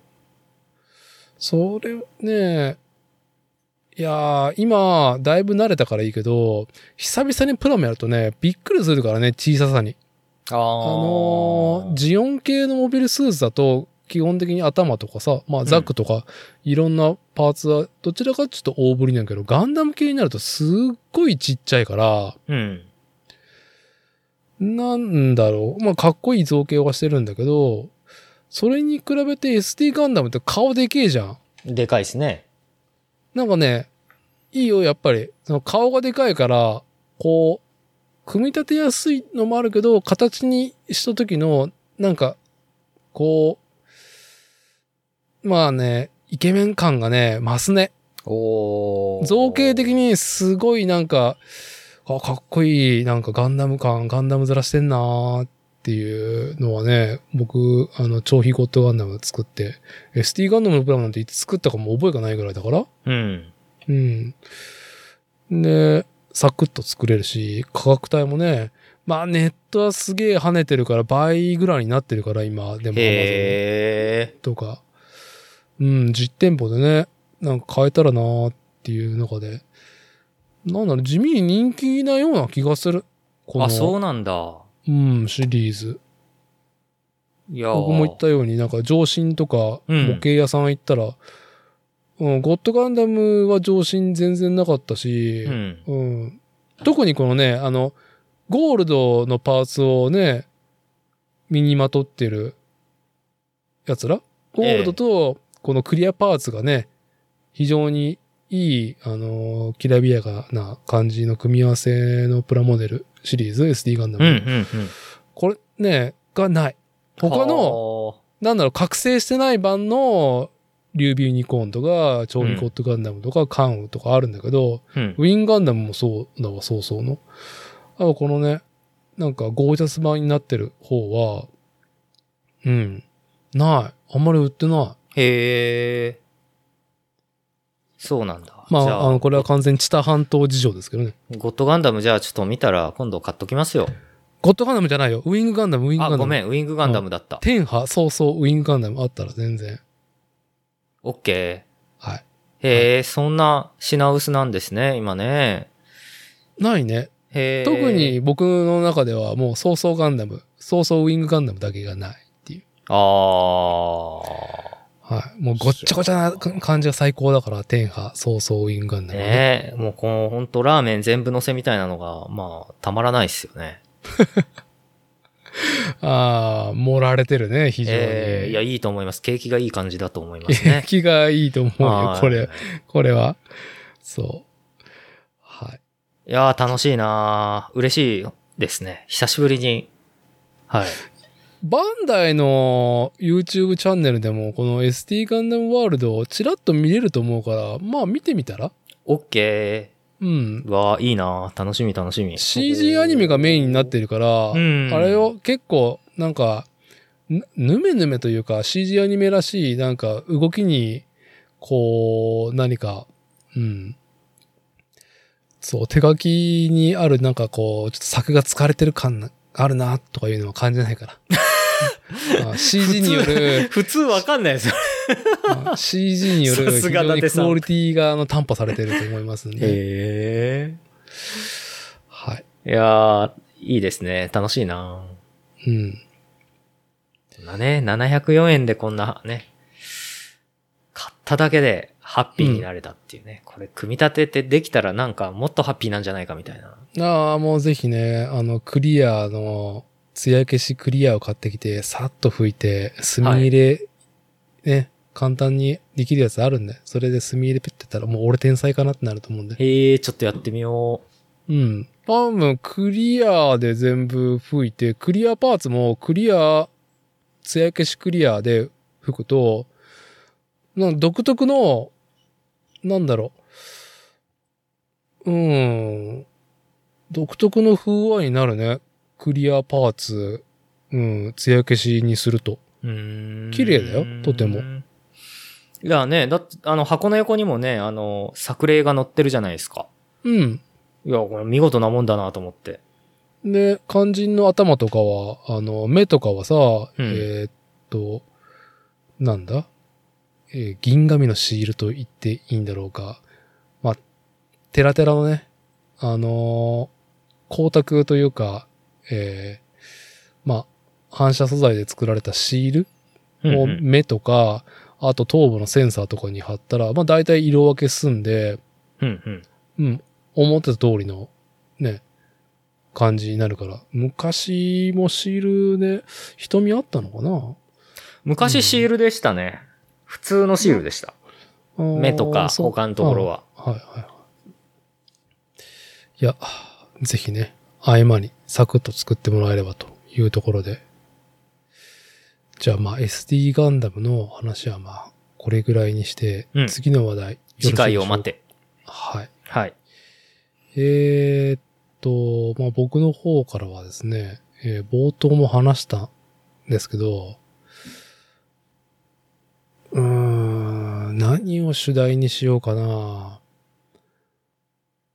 まあ、前回しんくんとやった時に、全拓樹さんっていう物理学者が執筆した銀河の片隅で科学やわっていう本がすげえ良かったねっていう話題をしましたと。うん。まあしましたね。はい。まあ、いろんな現状の科学が、えーっと、なんだろう、活用されたりとか、認識を変わっているとか、これからの技術にとかが宇宙と、えー宇宙、数学、統計学だったりとか、で、まあ、倫理観、人間のね、うん。から生命っていうところにどんどんこう広いあの、マクロのところからミクロのところまで、科学が今、あの、指し示しているものを、すっごく読みやすい文章で、まあ、あと、ちょっとロマンチックなんだよね。科学やわっていうぐらいだから。うん。難しい話をすごく身近な話題な感じにしてね、書いてくれていて、すげえ面白かったわけじゃないですか、この本が。はい。はい。で、この善拓術さんは、量子力学が専攻なのかな確か。メインは。で、もともとこの、こういう科学について、いろんなエピソードを散りばめた、あのーエッセイとは言わないな。うん、まあ、科学に触れてもらう機会の本をずっと書きたかったと。うん。うん。で、ようやく去年ね、それが実って形になったっていう。で、その経緯が、この科学ヤワの前半に書かれてたけど、まあ、この前に書いた本が、えーっと、自分が、まあ、主に専攻している量子力学を、ちょっとね、こう、なんだろう、いっぱい数式並べて、いろんなことを証明していくとか、あの、構造を理解させる、まあ、勉強本みたいな感じではなくて、まあ、なんだろう、もうそれこそ、本のタイトルが、全卓十エキゾティックな量子。不可思議だけど意外に近しい量子のお話っていう本を書いて、その本を読んだ、まあ、編集者が、あーっと、全卓十に声かけて、なんかちょっとああいうテイストで何かやりませんかっていうのができたのが、あのー、善卓寺さんがやりたかったいろんな科学のことをね、身近に感じてもらいたい本として形になったっていう経緯が書いてあってさ、やっぱ気になったわけよ。エキゾティックな量子が、はい。エキゾチックジャパン。ジャパンですね。もうそれぐらいの認識じゃないですか、エキゾティックって言われても、我々。そうですね。億千万ですね。まあ、意味合いとしては、なんかまあ、こう、海外、海外とかいうか、南蛮トライというか、まあ、あの、異国感だよね、エキゾチックって言ったら。えっていうね、言葉とその漁師っていうなんか、あのー聞いたことあるけどよくわかってないっていう。ちなみに、さ、えうん。量子力学っていうのに触れたことはシンくんはあった？いや、多分、触れてはいるんですよ。誰しもが日常を暮らしていく中でね。あ、まずね。まずもちろんそえーのスマホだったりとか、LED だったりとか、パソコンだとか、インターネットとかで活用されてる、あテクノロジーだからね。ええだけどね、やっぱ気づいてないっていうところなんでしょうね。そうね。それにね。うん。まあ、その気づいてないってことを知れたのも僕なんか、この科学やわで知ったぐらいだからね。はいはい。はい。あの、全然自分の視点がフォーカスしてなかったなっていうことに気づくって、あ、量子力学ってそういうことだったの？みたいな。うんうんうん。結構ね、量子力学のことも触れてたもんね。あのーなんだろう。まあ、放射能のことも含めて、うん、そうでしたね。ベクレルさんの話も含めて、量子力学のことが書いてたからさ、興味があったの、この本。はい。買ったんですよ。うん。この勢いで、今、その読書に温まってる俺だったら、この、なんかね、しかもこの善拓樹氏がね、書いてる、この科学やような感じで、この量子力学をこう、紐解いてくれるのすごい面白そうじゃんと思って買ったのね。はい。いやー、ボリュームがあった。ボリュームが。それ何ですか？味が濃いってことですか？味も濃いし、うん。どうだろう、半分はもう理解できないっていう、その何回も読み直しても、これは俺はわからないなっていう。ああ、わからないということが分かったという感じですね。そうですね。まさああ、それはそれで大事というか面白いというかね。にそうです。うん。で、結局、僕の中で、その物理科学との出会いっていうのは、まあやっぱりアニメになるんだよね。ああ。は、うんと思い返してみて今日、何だったんだろうなと思ったら、やっぱりトップを狙えっていうね、庵野監督のもう本当初期の作品で、1988年ね、本当にガイナックスっていう会社のクオリティがね、もう世のアニメオタクを震撼させた作品があってトップを狙えっていうね。うんうん。まあなんか体操服着た女の子が巨大ロボットに乗ってね、まあ地球を救うっていう話なんだけど、ああ。後半はすごい、もうハード SF みたいな、うん。こう、科学交渉が入っている物語になってて。なんか、エーテル理論だったりとか、量子物理学っていうのが、その、なんだろう。それこそ改めて今日ウキで掘ってみたら、もういろんな科学者の名前とかを引用してる作品だったんだよね。はあ、そうなんだ。うん、出てくる戦艦だったりとか、うーんと実際に、えーっと、物理科学で活用されている理論だったりとか、まあ、あの、粒子の名前だったりとかって使われていてね。はい。で、まあ、重力がすごく重たいところでは時間の流れが遅くなってしまうっていう、その SF 感？うん、うん。まあ相対性理論のことをバーンと描き切ったのはこのトップを狙いだったのね。ほー。で、まあその後はまあシュタインズゲートかな ?2010 年にやったやつはもう本当にこれはタイプリープものだけども、まあまあ、あの、シュタインズゲートのね、なんかタイトルも、なんか、アインシュタインの名前に由来していて、で、物語もあシュタインズゲートだから、シュタイン。そうアインシュタイン。うん。ぱだから相対性理論だったりとか、物理学の要素がね、物語に出てくるし、量子力学のその当時のエッセンスがすごく、の2000年当時のね、2010年当時の、あ、その前には PC ゲームが出てるから2000年だね。2000年の、まあ、旬な物理科学論がの入ったのがシュタインズゲートで、うんうん。で、まあなんかす、ぼんやりとね、量子とかね、量子力学っていうのを聞いたことあるけど、何か分かってなかったんだけど、いやー、5日かけて読んだね。かなりの時間、好きさえあれば読んでたから、このエキゾティックな量子っていう。うんうんうん。結果として、はい。うん。僕自身の感覚としては、うん。なんと言ったらいいんだろうな。おー、まあ、世界が開けたよね。なんかパーッと明るくなったね。ほう。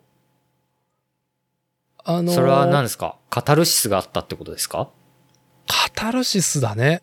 そうだね。ほ世界の広がりを感じるのは本当に銀河の片隅で科学屋でもさ、えー、そうだったのっていうことがいっぱいあったじゃん。う。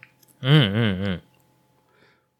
まあ、ファンタジーではないわけじゃん。ここに、その、物理科学が証明していることっていうか、善拓寺さんがね、あの、科学ヤワで描いていることっていうのは、ああ、まあ、そそうですね。もう、夜空の見分け方も変わるわけじゃん。この本を読むだけでも。そうですね。まあ、新しいそういうものを見るためのその、ゴーグルを被ったんでしょうね。そえう。で、カタルシスで言うと、えうん。まさに数時間前ですよ。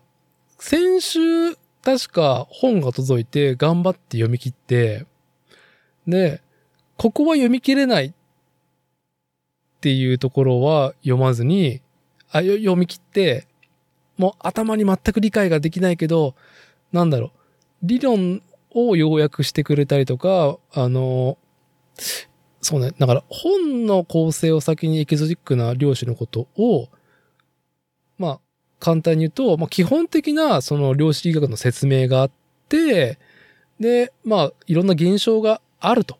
で、物理科学が認識しているものとかが紹介されていて、まあ、この辺難しいんですよ。うん。あと、マジ、量子、謎だから、あの、シュティリンガーの猫と一緒で、うんあの、箱を開けるまで、あの、猫は生きてるとも言えるし、猫は死んでるとも言えるっていうね。うん、うん、うん。あの、何言ってんのって話じゃん。100%か0%かっていうことですね。50%ではなくっていうことですね。そう。でもそれは数学的には証明されているっていうね。うん。そう、それが書かれてるんだけども、あの、科学者、物理科学者の歴史が書かれてるから、そこが面白いんだよ。うん、うん。そこが身近になるね、急に。なんか科学者のなんか人間ぐす、人間性とか人間臭いところ？うん、うん、うん。とかが描かれてるから急に身近になっていて、で、そういう人たちが、まあ、あの、否定されていたことを、こう、長い時間を経てとか、まあ自分自身では成し遂げれなかったり、こう、いろいろあるっていう歴史もありっていうので、原理とか科学的事象があって、そのにまつわる科学者の歴史っていうのが、こう、一つの、うーんと、エピソードごとに、なんかずっと繰り返されてる本だったのね。はだからね、興味の持続性があったから読み切れたって感じ。あ。なるほどね。うん。で、まあ最終的にはもう本当に、そう、そうなんだよ。あの、科学用でも一緒で、なんか哲学者とかうん、うん。の話とさ、科学をさ、結びつけるじゃん。あと宗教とかと。まあ、文なんかうん。で、そして、ぶ、それを記す文体というのは非常にね、あの、詩的でさえあるような文学的な、あー文体でやっぱりそれを表現していくっていうね。そう。それが本当にあの科学屋を読んではグッときたポイントだったんだけど、このエキゾチックな漁師でも一番最後、まあ、なんだろう、量子力学の意味みたいなことは、うんとね、ちょっと待ってよ。そう、なんか、本文から引用すると、あの我々は決して全知全能にはなり得ず。で、量子力学はそのような本源的不可知識。まあ、数学的には厳密な表現である。で、古代ギリシャの哲学者ソクラテスの言葉の引用で、無知の知ああ。がはい、はい。無知の知。がはい、ようやくこの量子力学っていうものが高まり、現在、その無知の知の状態までやっとたどり着いたと。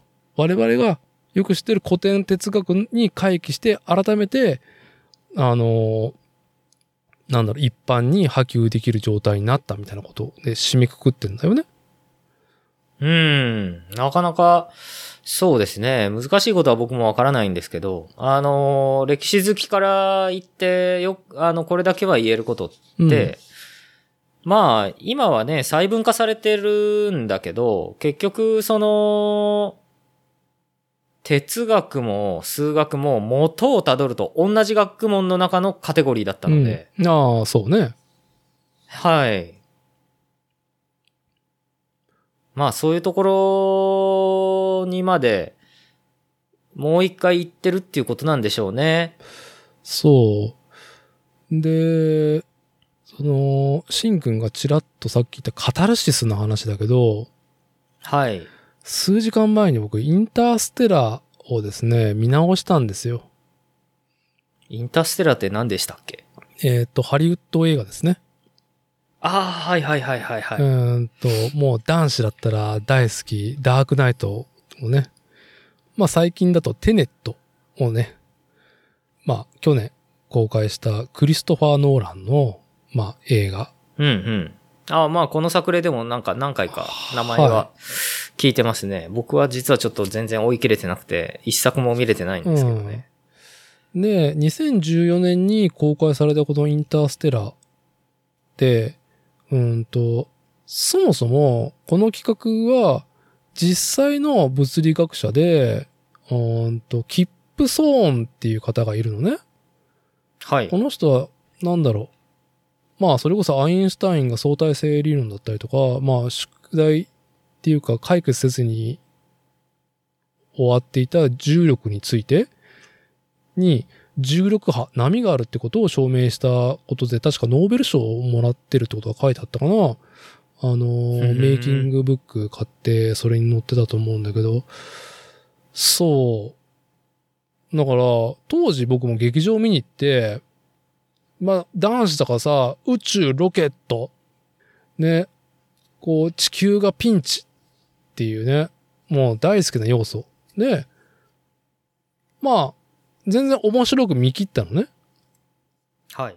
でも、量子力学が中心になってるから、あ、物理学だね。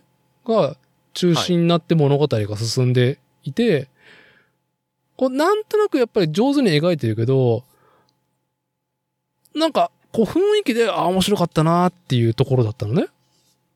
うん、うん、うん、うん、うんうん。あまあ、数時間前にですね、まあ、なんだろう、付け焼き場ですけども、量子力学感をですね、身につけて、インターステラー見たらね、まあ、なんだろう、後半地球を救うためには、その、ブラックホールの中に入って、量子データを送信できたら解決するんではな、ないかっていうね。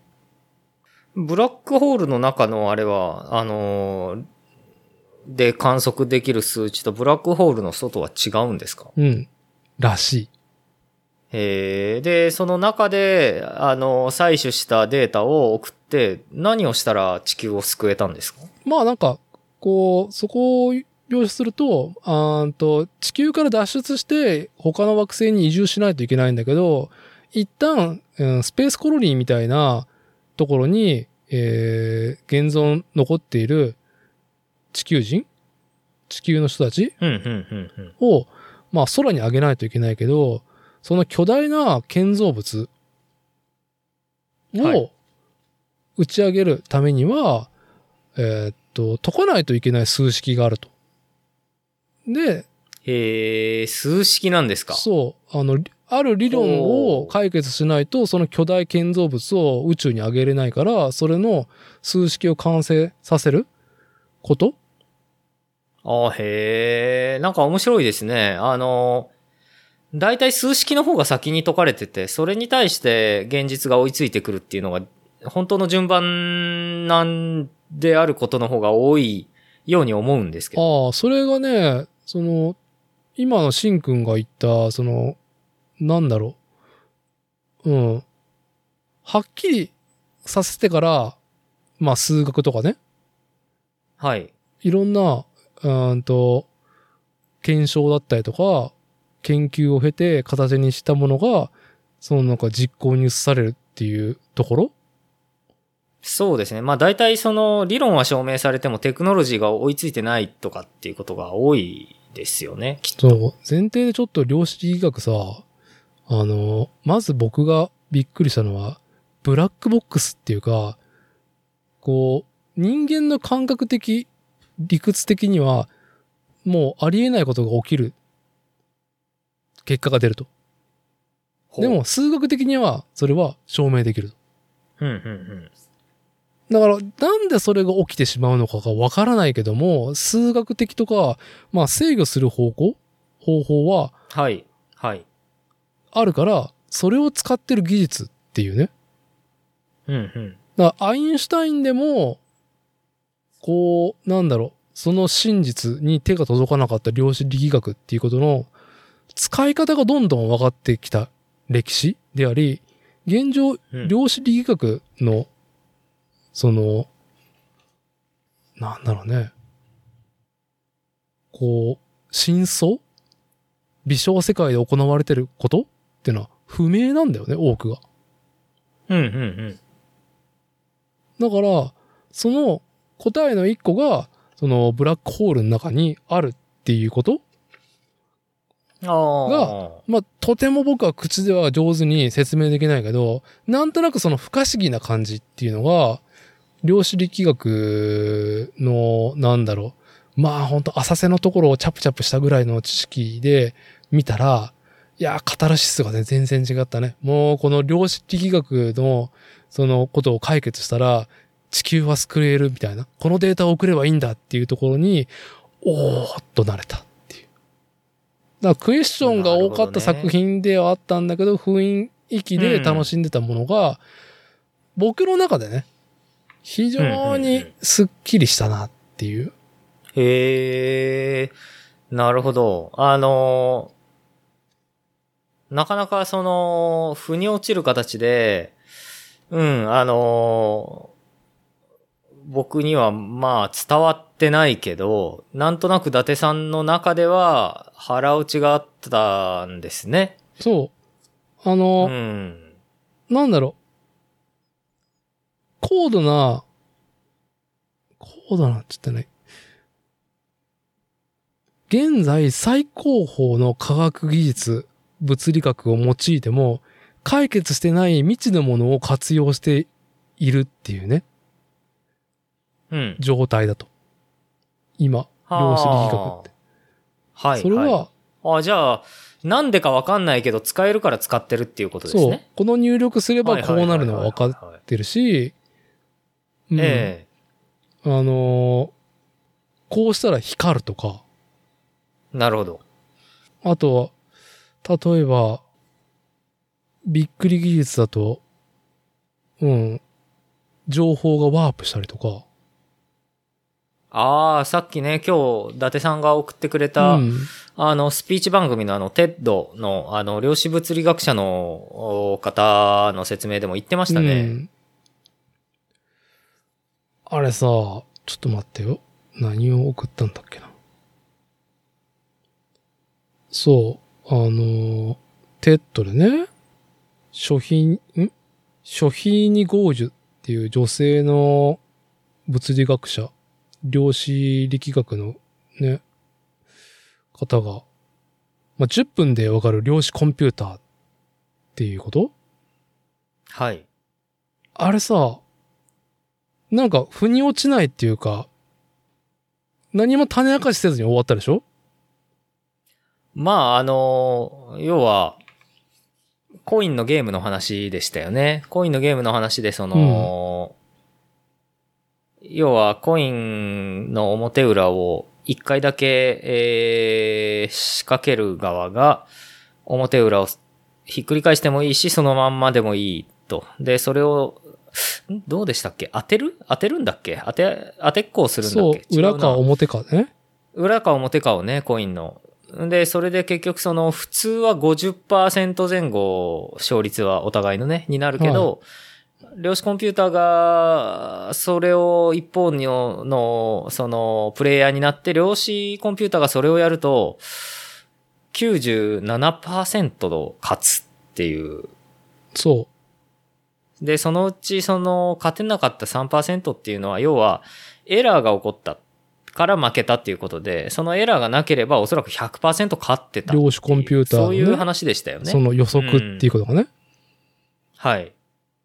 まあ、それはやっぱり、な、それはなんか一重に、えー大体みんな確率を、まあさっきのあの、最初のシュレディンガーの猫の話なん、もうちょっと関係あ出てくると思うんだけど、ちょっと完全に今思いつきで当てずっぽうで喋ってるけど、あのーまあ、普通物事を考えるときに選択、け予想される結果が、あ2分の1表か裏かっていう話の場合は、大体その0か1かで確率を考えちゃうっていうところが、まあ、あの、その結局0か1、0と1との間の、あの、グラデーションになってる部分を量子コンピューターは計算しきるっていうことを多分言いたかったんだと思うんですよね。これね、本さっ当にきのテッドの話では。図もなく、この、しかも知識が浅い人が、このね、このこと話すと全く伝わらないだろうっていうこの話ね。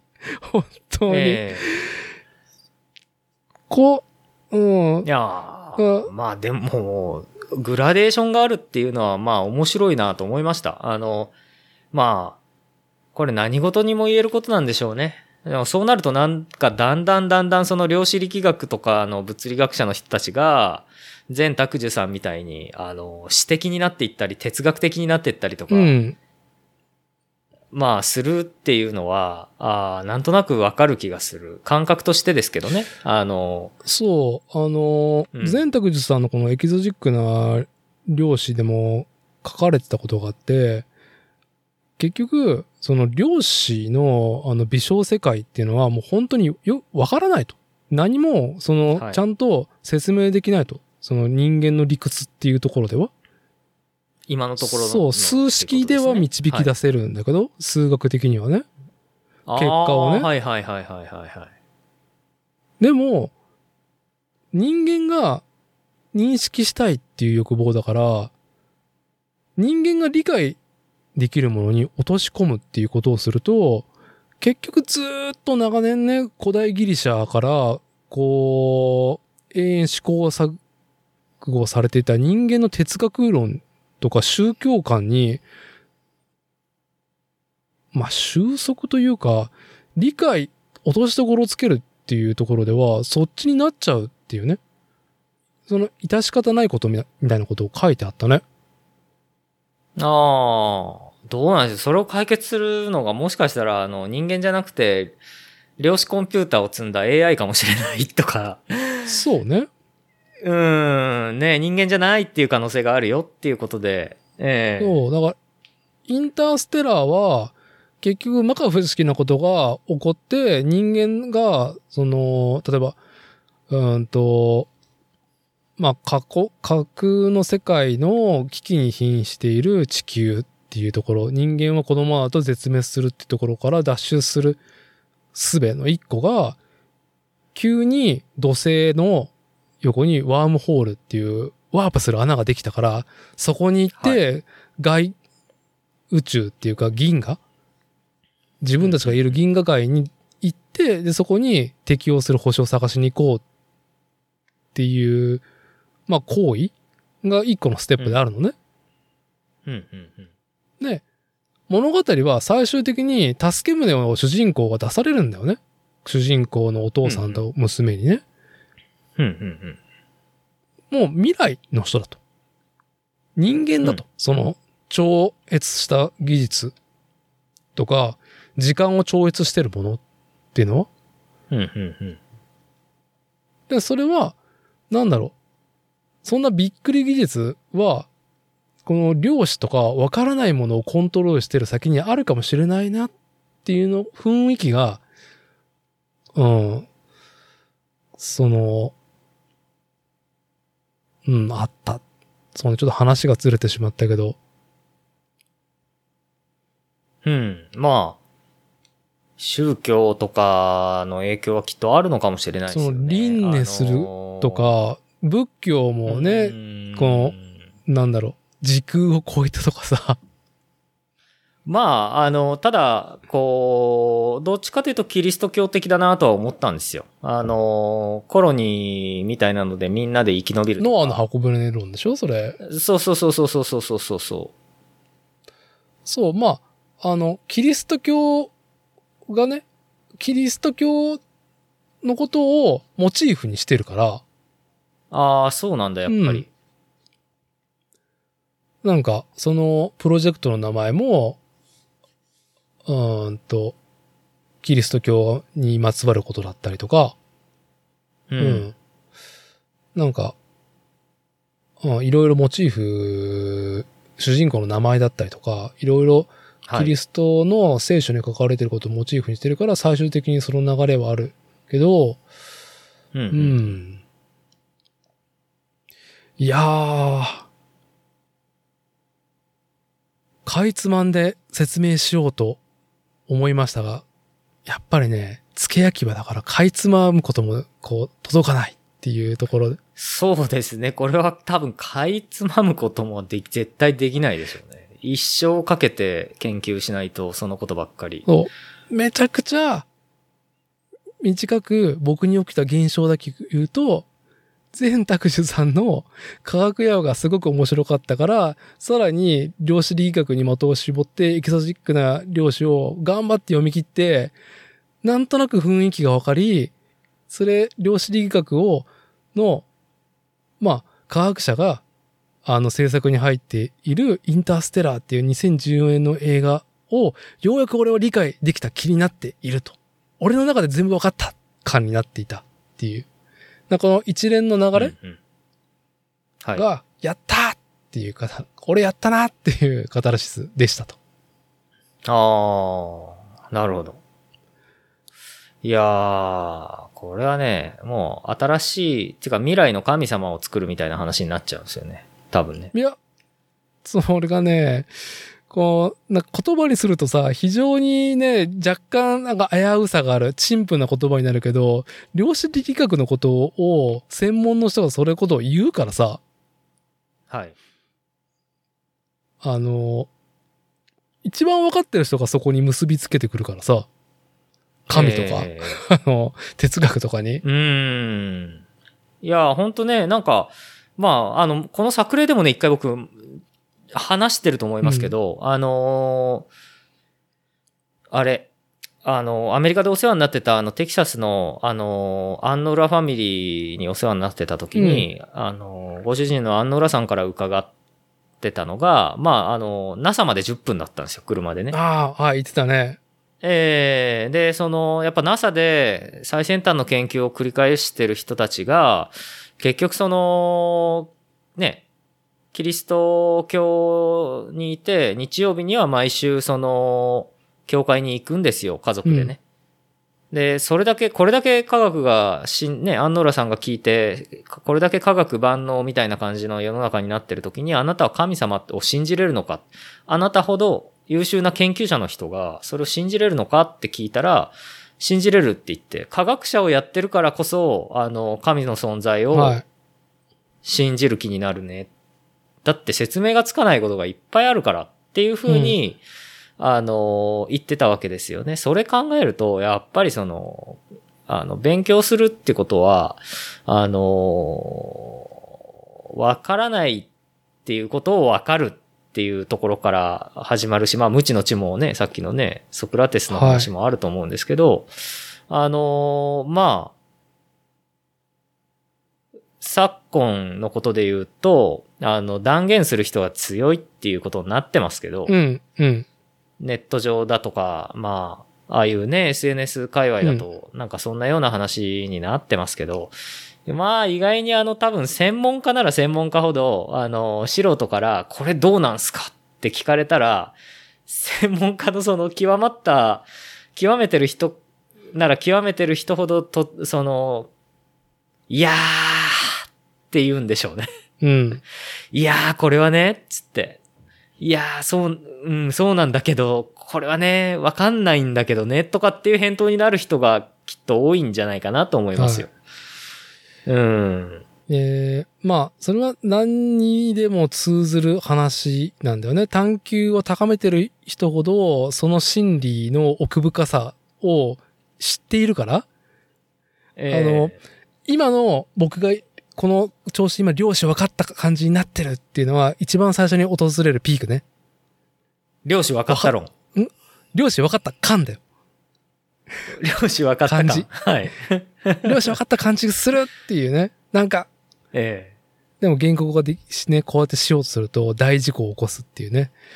あ完全に前提で話すべきことを言いよ、なんか言い忘れてるし、それが頭に浮かんでこないあたりが、まあ全然分かってねえな、おめえっていうね、ところだけども、量子力学が本当になんかマジかって僕が何遍も今言うのは、言いたいのは、分かっててないとみんな。みんなっていうか、最高権威が分かんないことばっかりのものをコントロールする方法だけは分かってる状態ですよっていうのが量子っていうね。うん。で、その使い方がだいぶ分かってきてるからいろんなそのものが生まれていて、我々の方にね、サービスとして手に入ってると。はい。なんかもう、こんなに広いんだっていうぐらい、もう、スマホがね、こんだけ高性にななることだったりとか、熱をね、うん発熱しない高出力のあの光を放つ LED とかができたりとか、うんうん。まあ、パソコンのインターネット上で、あの、ね、お金のやり取りとかさ、はい、はい。の暗号化？データ上、データを誰にも絶対第三者がわからない状態にするにも量子力学のその暗号化技術が使われてるとか、いや、なんかうんうん今俺たちがなんか便利に過ごしてるものすべてが量子入ってるじゃねえかっていうね、量子力学が。インテル入ってる。入ってる。でも、それのうん、本当に、その、微小世界で何が起きてるのか人間理解され、していない状態で使い方分かってるからっていうね。まあ、でもまあでも昔もそ、その新しい技術を、その何が起こってるかとか理論まで理解せずに使ったっていう前例はたくさんあるんでね。戦争なんか特にそうですけど。まあね、いろんな道具はね、本当に。ええまあ、量子力学も結局道具での一つですからね。だけど、これがその量子力学っていうのはなんかもう、本当にその、すごい、あの、怖いなと思うのが、あの、えっ、とね、ユバルノア・ハラリさんがね、書いた本で、あの、サピエンス全史とか、あとホモデウスとかっていう本が、まあ世界的なあのベストセラーでありましたけれども、うん、まあ、あの、ユバルノア・ハラリさんは歴史学者ですけどね、イスラエルの。はい、あの、まあ、彼なんかも、のことを思い出しました、今その話聞いてて。量子コンピューターとかの話聞いてて。うん、あの、あの人の本でホモデウスなんかは特にその、はい、あの、こう、人間のその、生活がね、要は、まあ、例えばマッチングアプリじゃないけど、その、自分の最適な結婚相手を選ぼうとするときに、うん、大体その、本人が失敗する選択をするんだけど、はい、将来的には、あもう、血、血液の流れから鼓動の脈拍から脳の動きから、まあ、本当にチンゲの一本の、あの、末端まで、あの、すべて、えー、量子コンピューターだったり AI が認識してしまって、うん、で、あのー、それを結局その、ね、僕は A ちゃんが好きだと。僕は A ちゃんと結婚したいし、きっと結婚するんだと思って彼女に対してアプローチをするっていうことを、量子コンピューターに否定されて、いや違うよ。お前に一番合ってるのは B ちゃんだよと。うん。お前は間違ってる。お前はその A ちゃんと、もしうまくいっちゃったら、逆に10年後には不幸せになってるから、うん、あなたは B ちゃんにしなさいっていうのをもう、あの、量子コンピューターが決める世界がやってくるっていうんですよ。うん、うん。まあ量子コンピューターっていうか AI ですよね。まあ量子コンピューターを積んだ AI。まあその可能性が今高いって言われてるからね。はい。まあだからそれを結局その、うん、踏まえた上で、だけど、じゃあ、その、僕にとっての幸せって何なのかっていうことですよ。それが AI にプログラミングされているのか、それとも、その AI が、その社会の、あの、幸せっていうものを定義した上で、それに僕を近づけるために、僕に干渉し続けるのかというところですよね。そうね。ええー、で、それを良しとするのか、というところですね、僕自身が。まあ、だからそこに、まあ、倫理だよね。倫理観が入ってきて、うん、そう。だけど、その倫理が規定されるんですよ。倫理が規定されるけども、それを受け入れる世界が、その、気づかれるのか、それともそれに反抗するのか、みたいなのも生まれてきてしまう過渡期がね、まああるだろうし、まあ。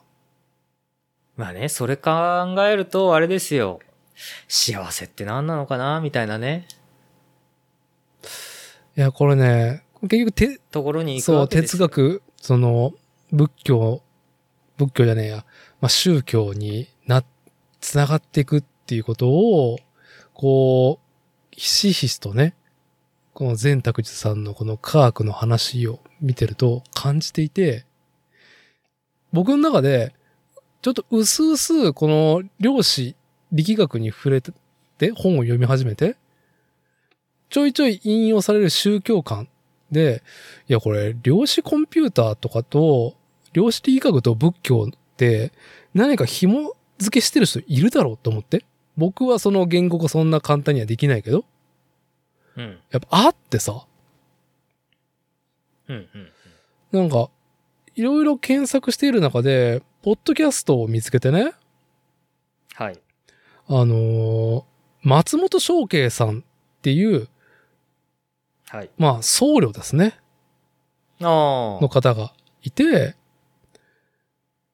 まあ、この人はもう、もう学歴はもう東大のね、文学部出て、で、その後あの、インドの大学院で、あの、MBA 取って、で、帰ってきたら、浄土真宗の、あの、ところに入門して仏道に入って、あ。はい。でまあ、独自のね、既存の枠にはないような仏教家の活動をしてるのね。うん。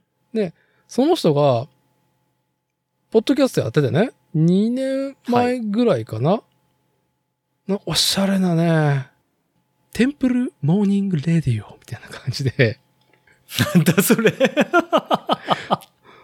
まあ、で、あのまあ、タイはありませんが、まあ、ロハスな感じがするなっていうね。あ でも、これ、でも、すごくトレンド、ね、トレンドの、えやっぱ広く伝わらないといけないわけじゃん。その仏え。教家として仏教にはい。こう欲する人にね、あ、こういうのもあるなっていう。番組すげえ面白くて、いろんな仏教家とコミュニケーションを取ってきた人だから、宗教、ええ派閥関係なしにね。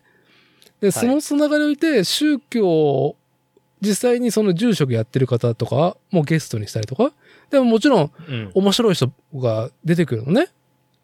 ええ。で、前半は、そのゲストを招いてのいろんなトピックスを話しながら、まあ、仏教観にこういうとこが結びついてるね、みたいなことをやって、前半ね。まあ、1時間、はいはい1時間の番組だったら、まあ30分やって、後半は、あの、各地のおすすめの、なお寺のお経のライブ、音声、何それ？いろんな宗教のね、今日のライブ音声って何ですか？まあ、なんとか州、なんとか人、なんとか院の、あのーはいまあ、ね、こう、なんとか住職とかが、こう、お経をあげますみたいな感じで、なんか、お経が始まるの。へえ。で、面白いことやってんな、と思って。はい。で、はいこれに気づいたのは、量子コンピューターと仏教っていうタイトルの収録外が今年の2月にあって、はい。めちゃくちゃ面白かったんですよ。で、はい。そこで、うーんと、後半締めくくりで言われてたのが、IT ね、のうん作動原理とかは、因果関係に基づいていると。はい。はい。はい。で人工知能って様々なデータとデータの絡みがあって、因果関係の道理に基づいて計算をし、コーリレーションに基づいて結果を出している仏教的な原理であるって言ってて、ゲストの人が。はあ、なるほどね。うん、わからん。え、もう一回言って。えまあ、膨大な何ビッグデータが今吸い上げられてると、にこの10年でね。はい。で、それの活用がこれからこの10年で進んでいくんではなかろうかと。ああ、機械学習がね。機械学習もそうだし、うーんと、なんてやり始めた、みんなで用意どんでやってんの、最近のことですよね。うん、ねそういう20年とか。うん。ところもあるけど、ここで言ってたデータ収集っていうのは、アップルとか、Facebook とか Google とかが集計しているビッグデータね。アメリカとか中国が多く大半データをと持ってるわけじゃん。いろんな人間の、その、思考だったりとか、あの、こういう時どうするかとか、傾向が統計、ビッグデータ取れてて、今それが活用、どっから撮ってるんですか、それは。僕らがスマホでいろんなサービスを使う。例えば Google マップだったら、その、の、はい。道がどういう風に使われているかが、もうああ、はいはいはい、はい。ね出て、例えば渋滞情報、時間帯による予測も可能になったりするっていうね。このうん僕の頭でも思いつくようなこと、ビッグデータの利用としては。ええ。もうそれのもっといろんなジャンルの要素をすごい人数の分、世界的なデータを取られてるわけね、今。地域的な偏りとか、国的な偏りとかはどうもちろんあるんだろうけまあそれはど、わからんだろうけど。うん。で、そういうビッグデータをこれから活用していくっていう中で、はい。まあいろんなデータがあると。はいはいはい。で、人工知能は、まあ、そういうような膨大なデータのデータの絡みにうん。関係性、因果があるっていうことうんうんを基づいて、こう、人はどうするかっていうことの、その動向を、ああ、必ず理由、理由があるはずだっていう考えに基づいて全て分析するっていうことですね。そうねそれはね。で、はあはあ因果関係はあはあの道理に基づいて計算をし、まあ、結果を出すと。それも非常に、えーっと、まあ、よく当たるっていうことだよね。なるほど。ある利益が欲しい人に利益が入りやすい結果を出せると。はいはいはいはい。でも、そういう、その因果関係が道理に基づくっていうことは、なんか仏教的な原理であるのね。うんうん。で、まあ、因果応報なんてね言葉がね、これが、ありますからね、仏教は。この因果率が、うん例えば、クラウドサービスね。うんうんうんうんうん。いろんなデータをさ、今クラウドに上げてるじゃん。えそれが、まあ、写真だったりとか、いろんなその集計算のファイルだったりとかするえうんうんうん。けど、もっと人々の、こう多くの人の活用っていうのは、俺たちが知らないようなことも活用してるわけじゃない。僕たちが想像できないぐらいのね。うんそれが、ユーザーが、クラウドサービスのユーザーが肉体を滅んでもデータが残ってるわけね。ああ、はいはいはい。それが永遠何十年もこれから蓄積されていくと。うんなんかそういう状態が、なんかすげえ仏教的だっていうことを話しててね、このポッドキャストで。ああ、まあでも、ということはあれじゃない？あの、イン、要は、でもインターネットにそ接続していない人のデータって取れてるの？っ取れてないよ。てことは、インターネットに接続していない人って、今のに、世界の全人口のうちどれぐらいがインターネットに接続してて、どれぐらいがインターネットに接続してないんだこれが、その、端末触ってるユーザー数とかではなくて、街のシステムではもう入ってるからさ、例えば、うん駅出、駅、電車を使おうとして、うん。ね、入場し、駅を降りる。はい。個人は何も端末触ってないよ。でも切符を買ったことだったりとか、どこの駅で降りたっていうのはデータになるわけじゃん。ああ、何時ね。何曜日とか。うんうんうんうん。そういうのは取られてしまうわけね。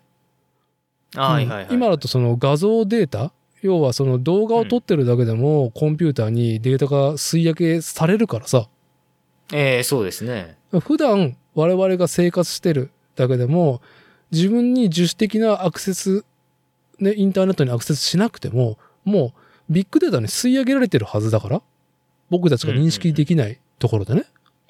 はい。そういうものが、まあ、もう膨大にあるし、その僕たちのこう人生でいろんな、この、こう活動した結果っていうのは、まあビッグデータになってってるわけだから、うんうんうん。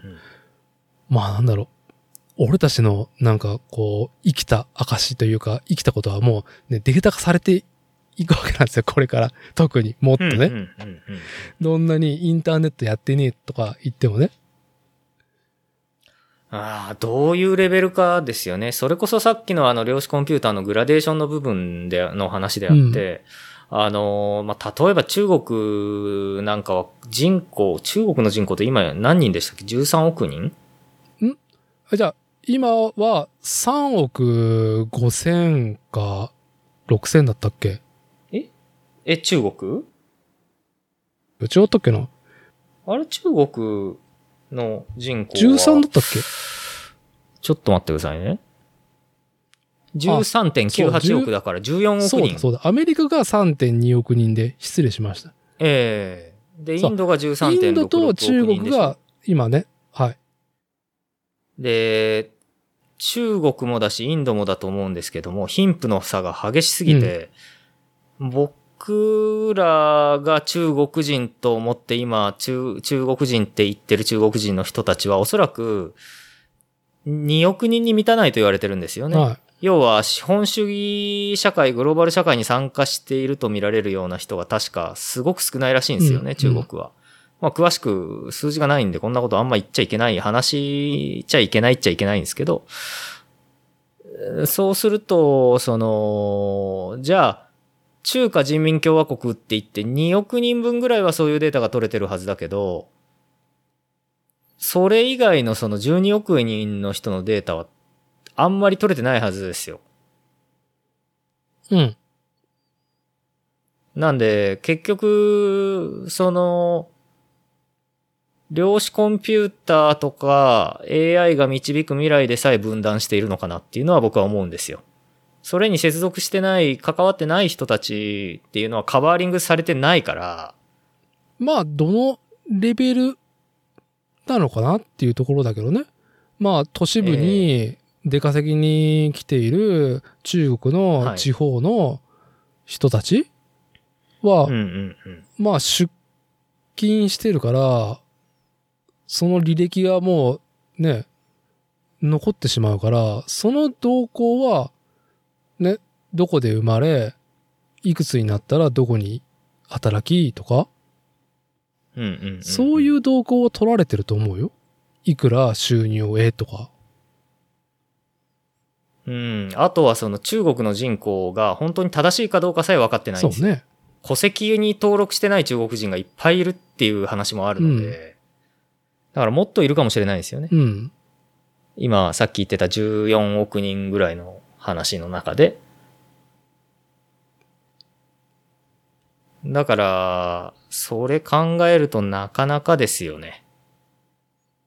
分断しますよね、それは。まあ、分断しても、まあ、貧富の差イコール力の差がもっと、こう、出てしまうんじゃないのかな？そうですね。まあ、ただ何が強くて何が幸せかっていう話のさっきの話に戻ってくんだけど、うんあのー一生自分の農村の村から出ずに生きて死ぬ人もいるんですよね。おそらく中国はまだ。うんもちろん。で、その、そういう人たちはもうかなり多い、人数が多いはずですよ。うんうん結構ね。まあもしくはもう結構今中国も高齢化しているんで、そうね。警鐘鳴らされてるね。あのーこれから人口が、まあ減少傾向に行くのかもしれないですけど、うん。まあ、俺面白くて、あの、アメリカとかでも、アメリカのあの中部とかだと、普通にまだいるらしいんですよね。もうだいぶ高齢になってるみたいだけど、街から出ないっていう、出ずに一生を終えるっていう人たちも。で、まあ、あと、あれですね、あの、毎週土曜日にあの、テレビで、東芝、東芝プレゼントで、プレゼンツで、うん。東芝プレゼンターで、あの、イタリア小さな村の物語っていう番組がやってますけど、うんうん。やっぱね、イタリアでもね、一応ね、ヨーロッパ、一応ヨーロッパって言ったらあれだけど、あの、ヨーロッパでもやっぱり、ん街から一生出ずに街の中で結婚して子供を産んで、うんひたすら農業やってそのまま死ぬっていう人もいるわけですよね。で、こんだけその世界中幅があるので、結局その、さっき言ったその、量子力学、量子コンピューターと、あの、AI に導かれていく人たちと、全然そうじゃない人たちの住んでる精神的な世界がきっと全然違うようになるんだろうなと思ってて、うん。それがいいとか悪いとかではなくてね。まあ、しばらくそういう状態は続いていくんではないかなっていうところと、じゃあ自分はどういうところでどういう役割果たして生きていくのかとか、まあ、あとはまあ変な話、あんまり考えすぎずに目の前のことだけ頑張っていこうって思う気持ちも強いですけどね。うん。うん。まあ、だけど、やっぱりそういう思考を、伊達さんがね、今回読んだ本のしで巡らせた思考とかを巡らすっていうことは一つの娯楽ですからね。娯楽だよ。ええだから面白い部分はあるし、まあ未来への心配、いらない心配を呼び起こす一つの種にもしかしたらなるのかもしれないけど。ああ、心配、いや、なんか全然ね、僕はそこに及んでなくて、ええ。ただ、あの、科学というものが全て証明してると思ったら、実はそうでなかったし、そうでない謎のものが自分の身の回りに囲んでることを知れたっていうことが面白いなっていうのが、ああ、なるほどね。で、その謎を解くには人間のその、なんだろう、こう普遍的に感じている感覚だったりとか、哲学とか宗教がそうやって導きて出してるのは、一個の集大成じゃん。長い歴史の中でね、人間が文化を持って。ああ、普遍性すですよね、うん普遍性って何なんでしょうね。うん。何がふ、どうなったら何、これは普遍的であって、これは普遍的ではないっていう判断うんの境目みたいなものも、わやっぱり難しいですよね。まあお腹減ったらね、ご飯食べたいっていう。ぐらいのものから、はい。えーっと、なんだろう。生まれたからには、経済活動に関わったからには、絶対金持ちにならないといけない普遍的な衝動うんうんうん。これ2種、今言ったのは前者と後者全然違うものだと思うからさ、生理的にある普遍、生理的なものに身近な普遍性はすげえ変わらないと思うし、うんうんうん。なんだろう。ね、まだまだ資本主義なんて歴史が浅いからさ。えまあ、いろんなものが移り変わっていく中で変化してってるから、うーんと、都合のいいものが普遍的なものに上がるときあるけど、えうん。ああ、お腹減ったらなんか食いたいし、お腹減った時に食う飯は最高にうめえなっていう ような、うんうんうん。うん、感覚とか、うん、まあ、あーそういう、なんだろう。例えば子が親と一緒にいると安心すること、そういいう生理的なものから導き出される行動原理とか論法は普遍性が、まあ強いっていうかあると思うね。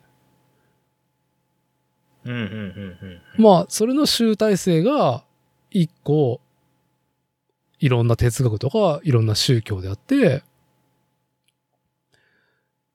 で、何が言いたかったんだかな？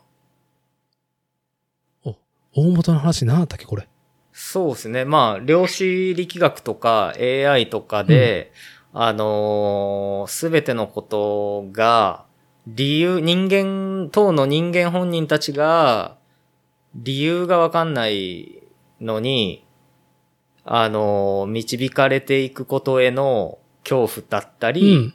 だけどそれを支えて、そういうデータ収集が絶対必要だけど、データ収集をしているのがインターネットを通じてであり、じゃあインターネットに全く通じてないっていう人もまあそこそこいるんでっていう話で中国の貧富の差と、あとはその、人口が14億人いる中で、えー実際その、まあ、今、あの、中国は、あの、今、ものすごいこれから、あの、上がっていくんだ。世界ナンバーワンになるんだ。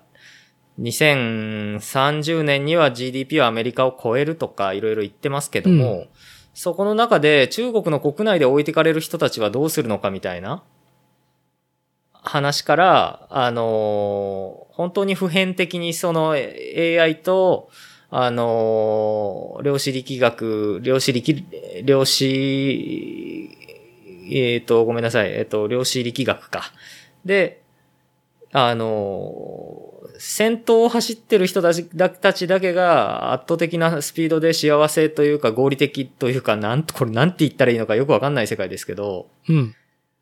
調和が、すべての調和が保たれてる世界に行くと、でもね、い言ったらいいのかわからないですけど、うん。で、やっぱ、そこまで突っ走るスピードっていうのはやっぱりみんなめちゃくちゃ先頭の人たちだけは速い。だけど残される人もきっと大勢いるだろうと。うんでそうなった時に、その残された人たちには人間とちゃんと見なしてもらえるんだろうかっていうところも、ところも心配だよね、みたいなところを僕は思ってるっていう。まあ、いいですね。デストピア愛好家ですね。そういうなんかデストピアが ああ、なるほどね。デストピア感ええが、こう、訪れるっていう、あ不安の話ね。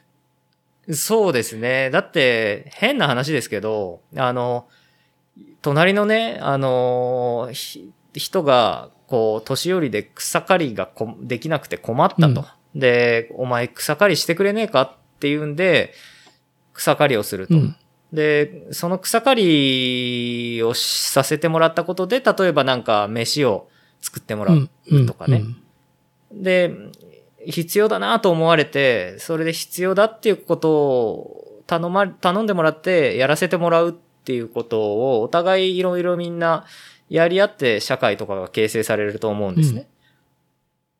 だけれど、あまりに全てが合理的になると、草刈りの仕事もきっとなくなるし、あの、さっきのあの、ゆね、あの、サピエンス全史とかホモデウスの話でも言ってたけど、あの、書いてあったんだけど、やっぱり、いや、もう働く価値がない人間が出てくるって。はい。あの本当はね、あの僕でもいつも思うのが、あのまあ、人間は結局その、まあ、必要とされて、やっと自尊心じゃないけど、あの、生きてていいって自分を肯定してもらえるように思えるっていう生き物だから、あのまあ、例えばですよ、うちだった、僕だったらまあ、フレームビルダーっていう仕事は、あのーまあ、なくなってもおかしくない仕事だとは思ってるんで、まあ、だけど、じゃあ、そういう風だからって言って、もっと違う仕事に行こうとは思わないわけですよ。うん。でもそれはなぜかっていうと、便所掃除でもいいから、あのー仕事があれば別にフレームビルダーダメでも、フレームビルダーじゃなくても、あのー便所掃除やって人が喜ぶわけですよ、僕が。うん。であれば、まあ、生きていけ、いいければ、生きていればいいかなって思えるんですよ。うん。だけど、お前便所掃除する資格すらないし、何もする価値ないっていうことが決まってしまうと、うん。そういうデストピアな未来がね、もしかしたら量子力学に基づくコンピューターとか AI によってっていうね。そういうことですね。これね、すげえ元も子もない話をすると、こあの、こんだけ話しといて。電源抜いたら全部終わりっていうのがすげえ弱点なんだよね。うん、うん、うん、うん。うんと、量子力学の最新テクノロジーね、最新す、まあ、もうテクノロジーすべてだよね。はい、はい、はい。すべてもう電源抜いたらおしまいのサービスだから、何かの限界点があると思うのね。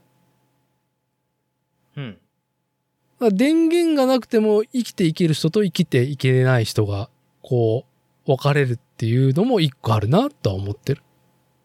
うん、うん、うん、うん。スマホなり、インターネットなり、うーん、そうね。もう、伊達さんも前おっしゃってましたよね。あの、DIY の、自分の定義する DIY っていうのは、まあ、電気物をあんまりむちゃくちゃ使いすぎないとか、ああ、はい。道具で。うん。まあそこに魅力を感じてるって話ね。そうそうそうそう。まあでも、そういうふうな最小限のリソースでいろんなことが自分でできる人っていうのは、もしそういう時代になって、どっち側に生きる人間になっても、まあなんとかなるかもね、みたいうな。ん。だから、そこにはなんか自発性も必要になっていくし、まあそういう環境下になったら、例えば今言う環境っていうのは電源抜かれた社会ね。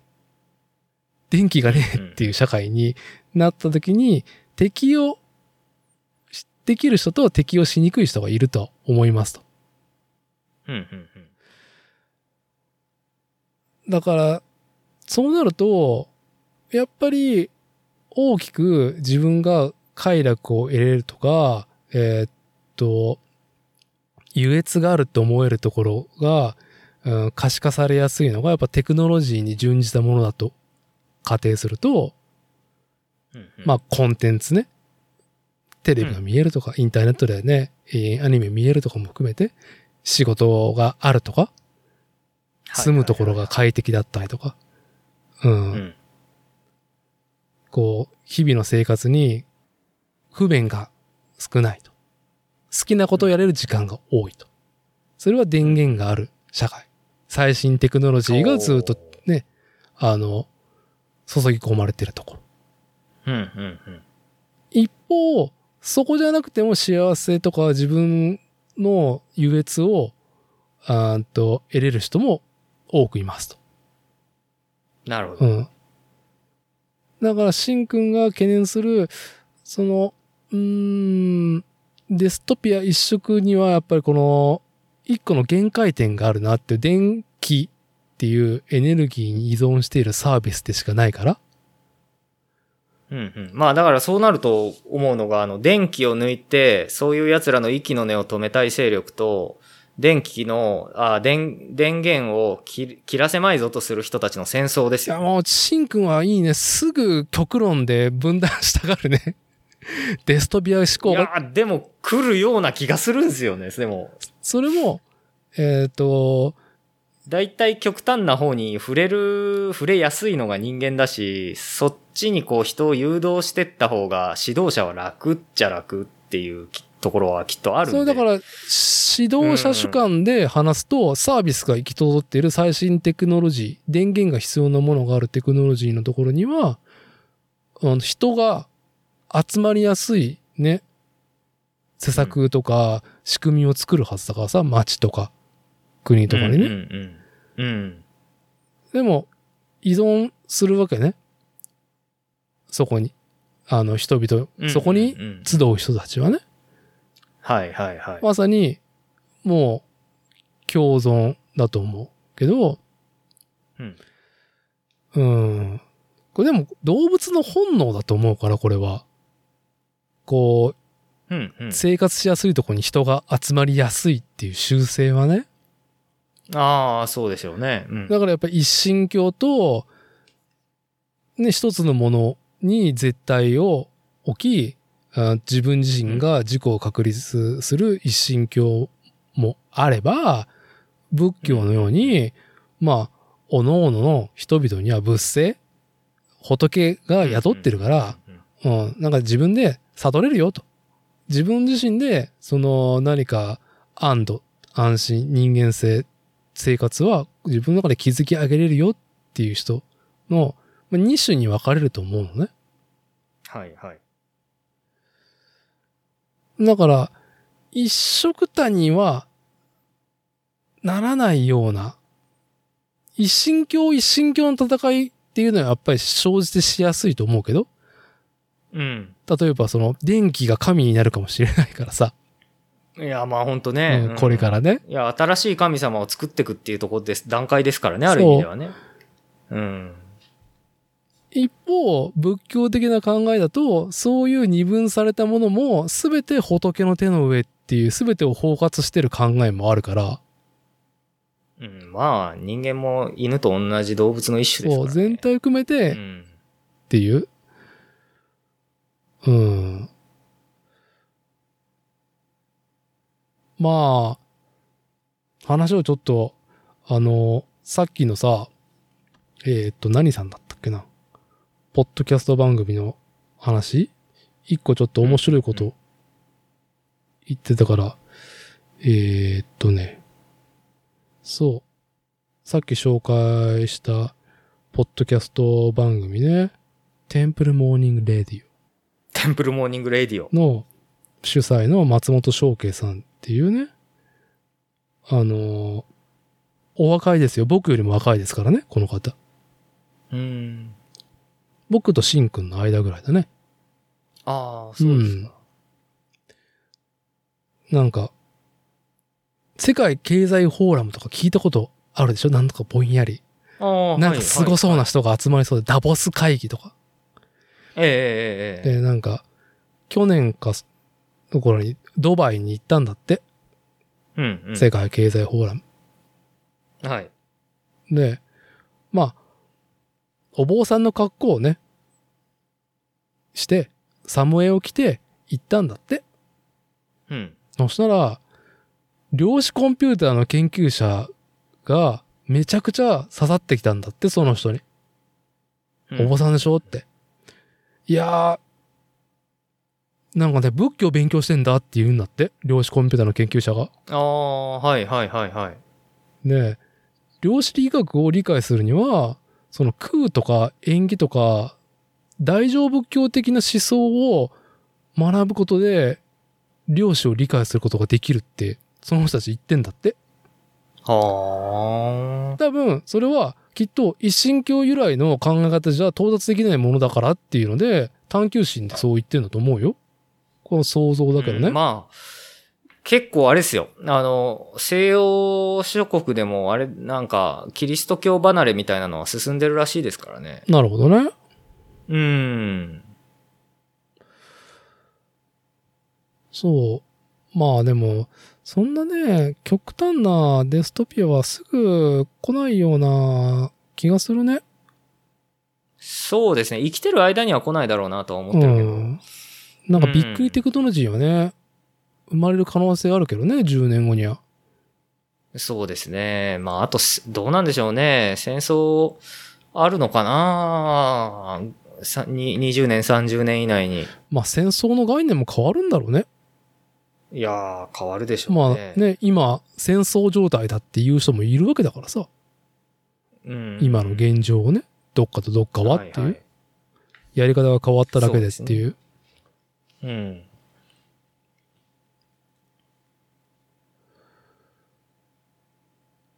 そうですね。まあ、こういう話はね、なかなか、こう、収束していかない部分もありつつも、はいあの、これ、こういう話をね、すること自体が娯楽なんでね。うんい。やーもうね、聞いてそう、あの、リスナーの皆さんにはですね、お付き合いありがとうございますっていう感じ。だけど、いやーもうちょっと量子力学、あの、導入から、このね、気象転結、ポンポンポンってできると思ったけど、全くできなくてびっくりしたっていう、今日の感想ですね。いや、これでできたらやばいっすからね、ある意味では。うん。もう一回なんか、もう TED ですよ。10分以内で、なんか、俺が感じてる量子力学とは、みたいなことを言い切れるようなね、話術がね、あ語彙力がね。でもね、うん、最近、あー、じゃあ今日の、僕の中でまとめは、善卓樹さんの、まずは銀河の片隅で科学やはほんと読んでみてっ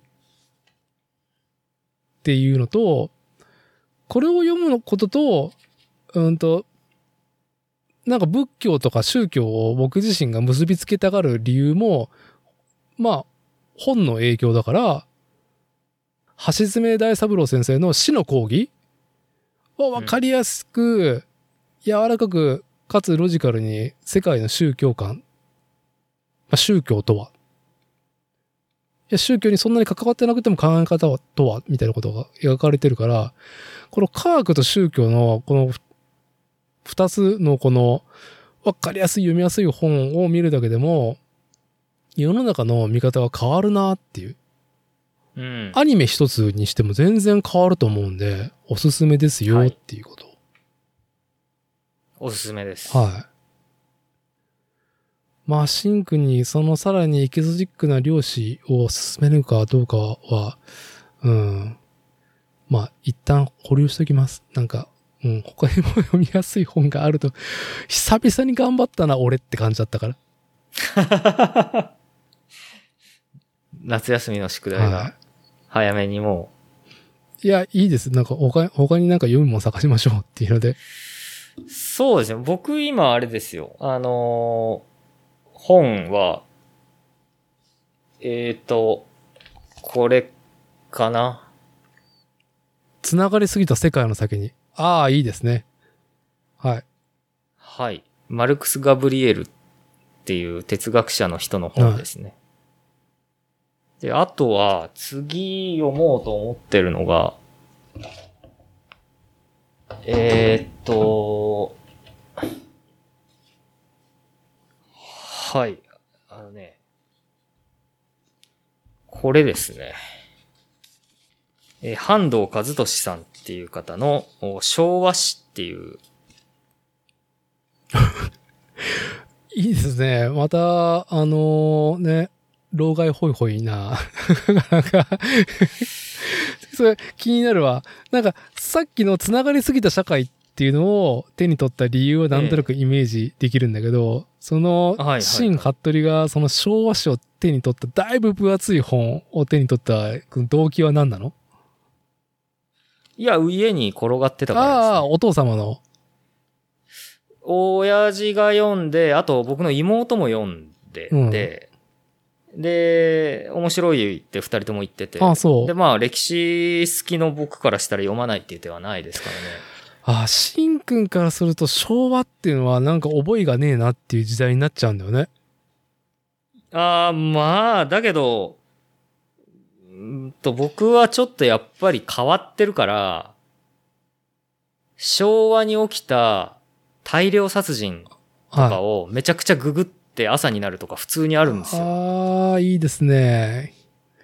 とか、迷宮入り事件とかを調べると、調べ始めるとお酒飲みながら、知らないうちに朝の4時とかってなることが結構ある人なんで、あのーやっぱりね、見ますよ。NHK とかでもあの映像の正規とかやってたらぜ、なんか思わず見ちゃったりとかするし、うん、あのー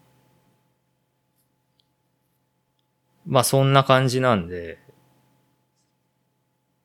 いろいろ、あのー、自分の興味の行く範囲は調べてるんで、まあもう特に昭和っていう時代は、あの、まあ、あの、今の日本社会みたいなものを形作るっていう意味では、あの、まあ今こうな、日本がこうなってるってことの良し悪しは置いといて、あ、こうなってるのはなぜかっていうのが、はまあ、江戸時代、つい最近ですね、江戸時代は。江戸時代とか、明治時代、まあ変な話、戦国時代とか、鎌倉、室町鎌倉とか、その前から、全然繋がってて、あ、こうなったの、こうなったよね、こうなるのわかるよねっていう風にして今まで繋がってきてるから。うん。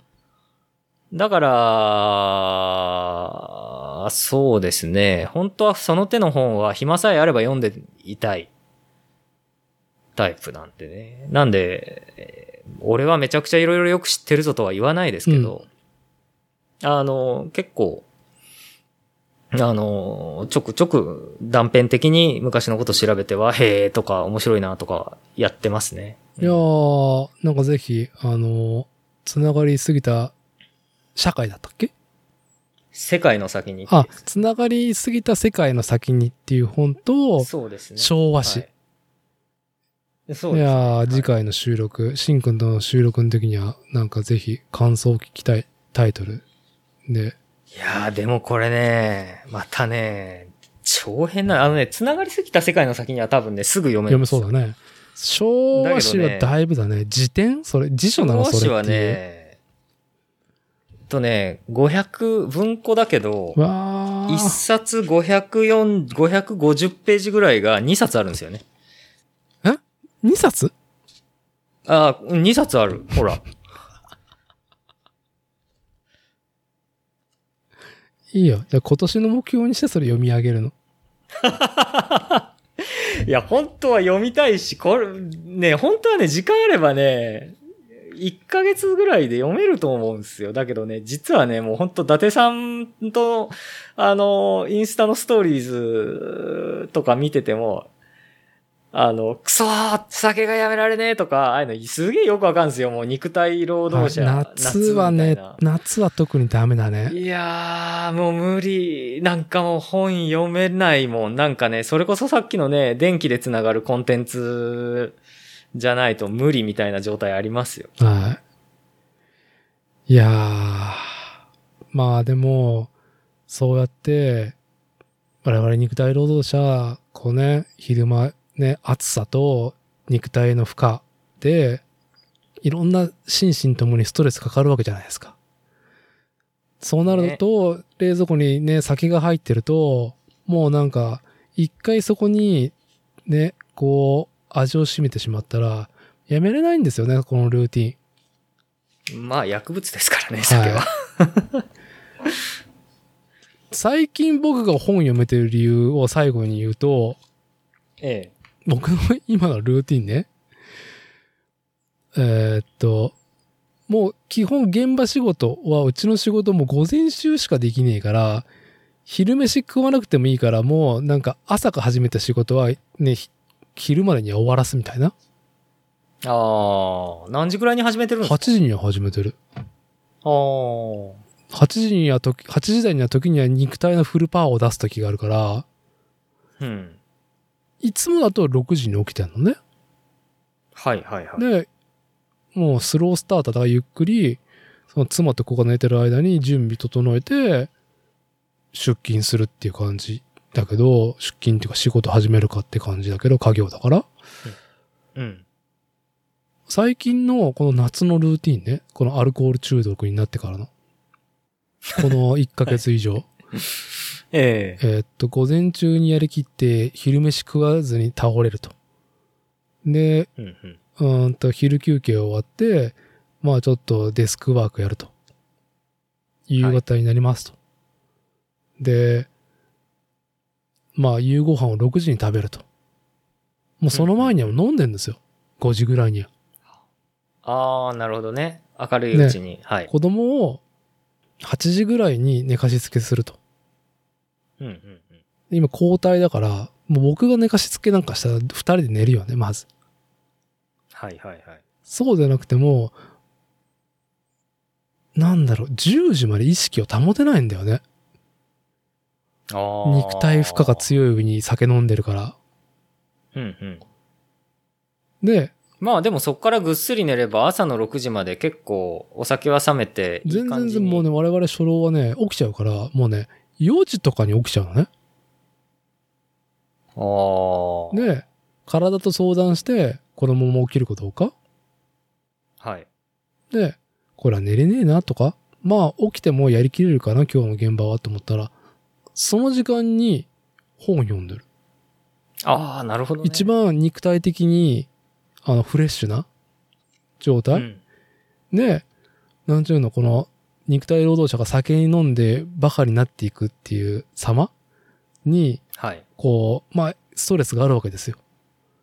ええそれに対するその、カンフル剤というか、うん、本読んでる俺っていうので、自尊心っていうか、自己肯定をなんとか、あの、えライジングさせていくと。ライジングのほどじゃないね。ギリギリだね。本をよれ読めてる俺っていうので、何かこう、うん。肉体労働だけで一日が終わらないっていうね、ことから、こう、逃げる術になったから、それなりに本読んでる。読めてたっていうところだね。なるほど。まあでもだいぶ、なんか、本をさっと手に取って読むことが、うん。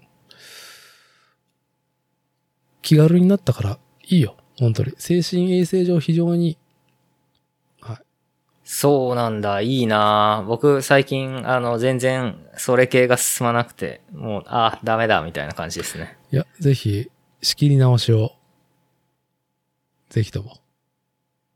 はい。まあ、とりあえず、まあね殺人事件の、うん無理しないは殺人事件のウィキペディア、無理しないウィキペディアを読んで、あの、ね、朝4時になるのやめようっていうね。まあまあ、さすがにそれは最近はやってないですけどね。それと物の例えですけどねあ。あなるほどねうんででも、やってましたね、前は。昭和の怪事件。はい。あのね、ウィキペディアじゃないんですよ。やっぱそういうの好きな人がいて、あるね。あの、自主的に自分のサイトでファイリングしている人たちがいるんはい、ですよね。あのテキストがやけにおな、すごいみっちりなんですね。いやー、長い。うん。あれ本よ、いいだろう、あれ。うん。本読んだ、読んだと一緒になるなる。うん。まあ、そ、それもね、人間の業の一つですからね。そういう事件も。はい。ええ。はい。じゃあまあ、取り留めがなくなったところで、まあ、指名の言葉は、私からは、本当に、まあ、リベンジで、量子力学と、それを踏まえて、インターステラー見た、俺がすげえ、カタルシスが高まったってことを10分以内に話せるようにしたいです。ちゃんと伝わるように。テッド。テッド。ダテッド。くだらねえな。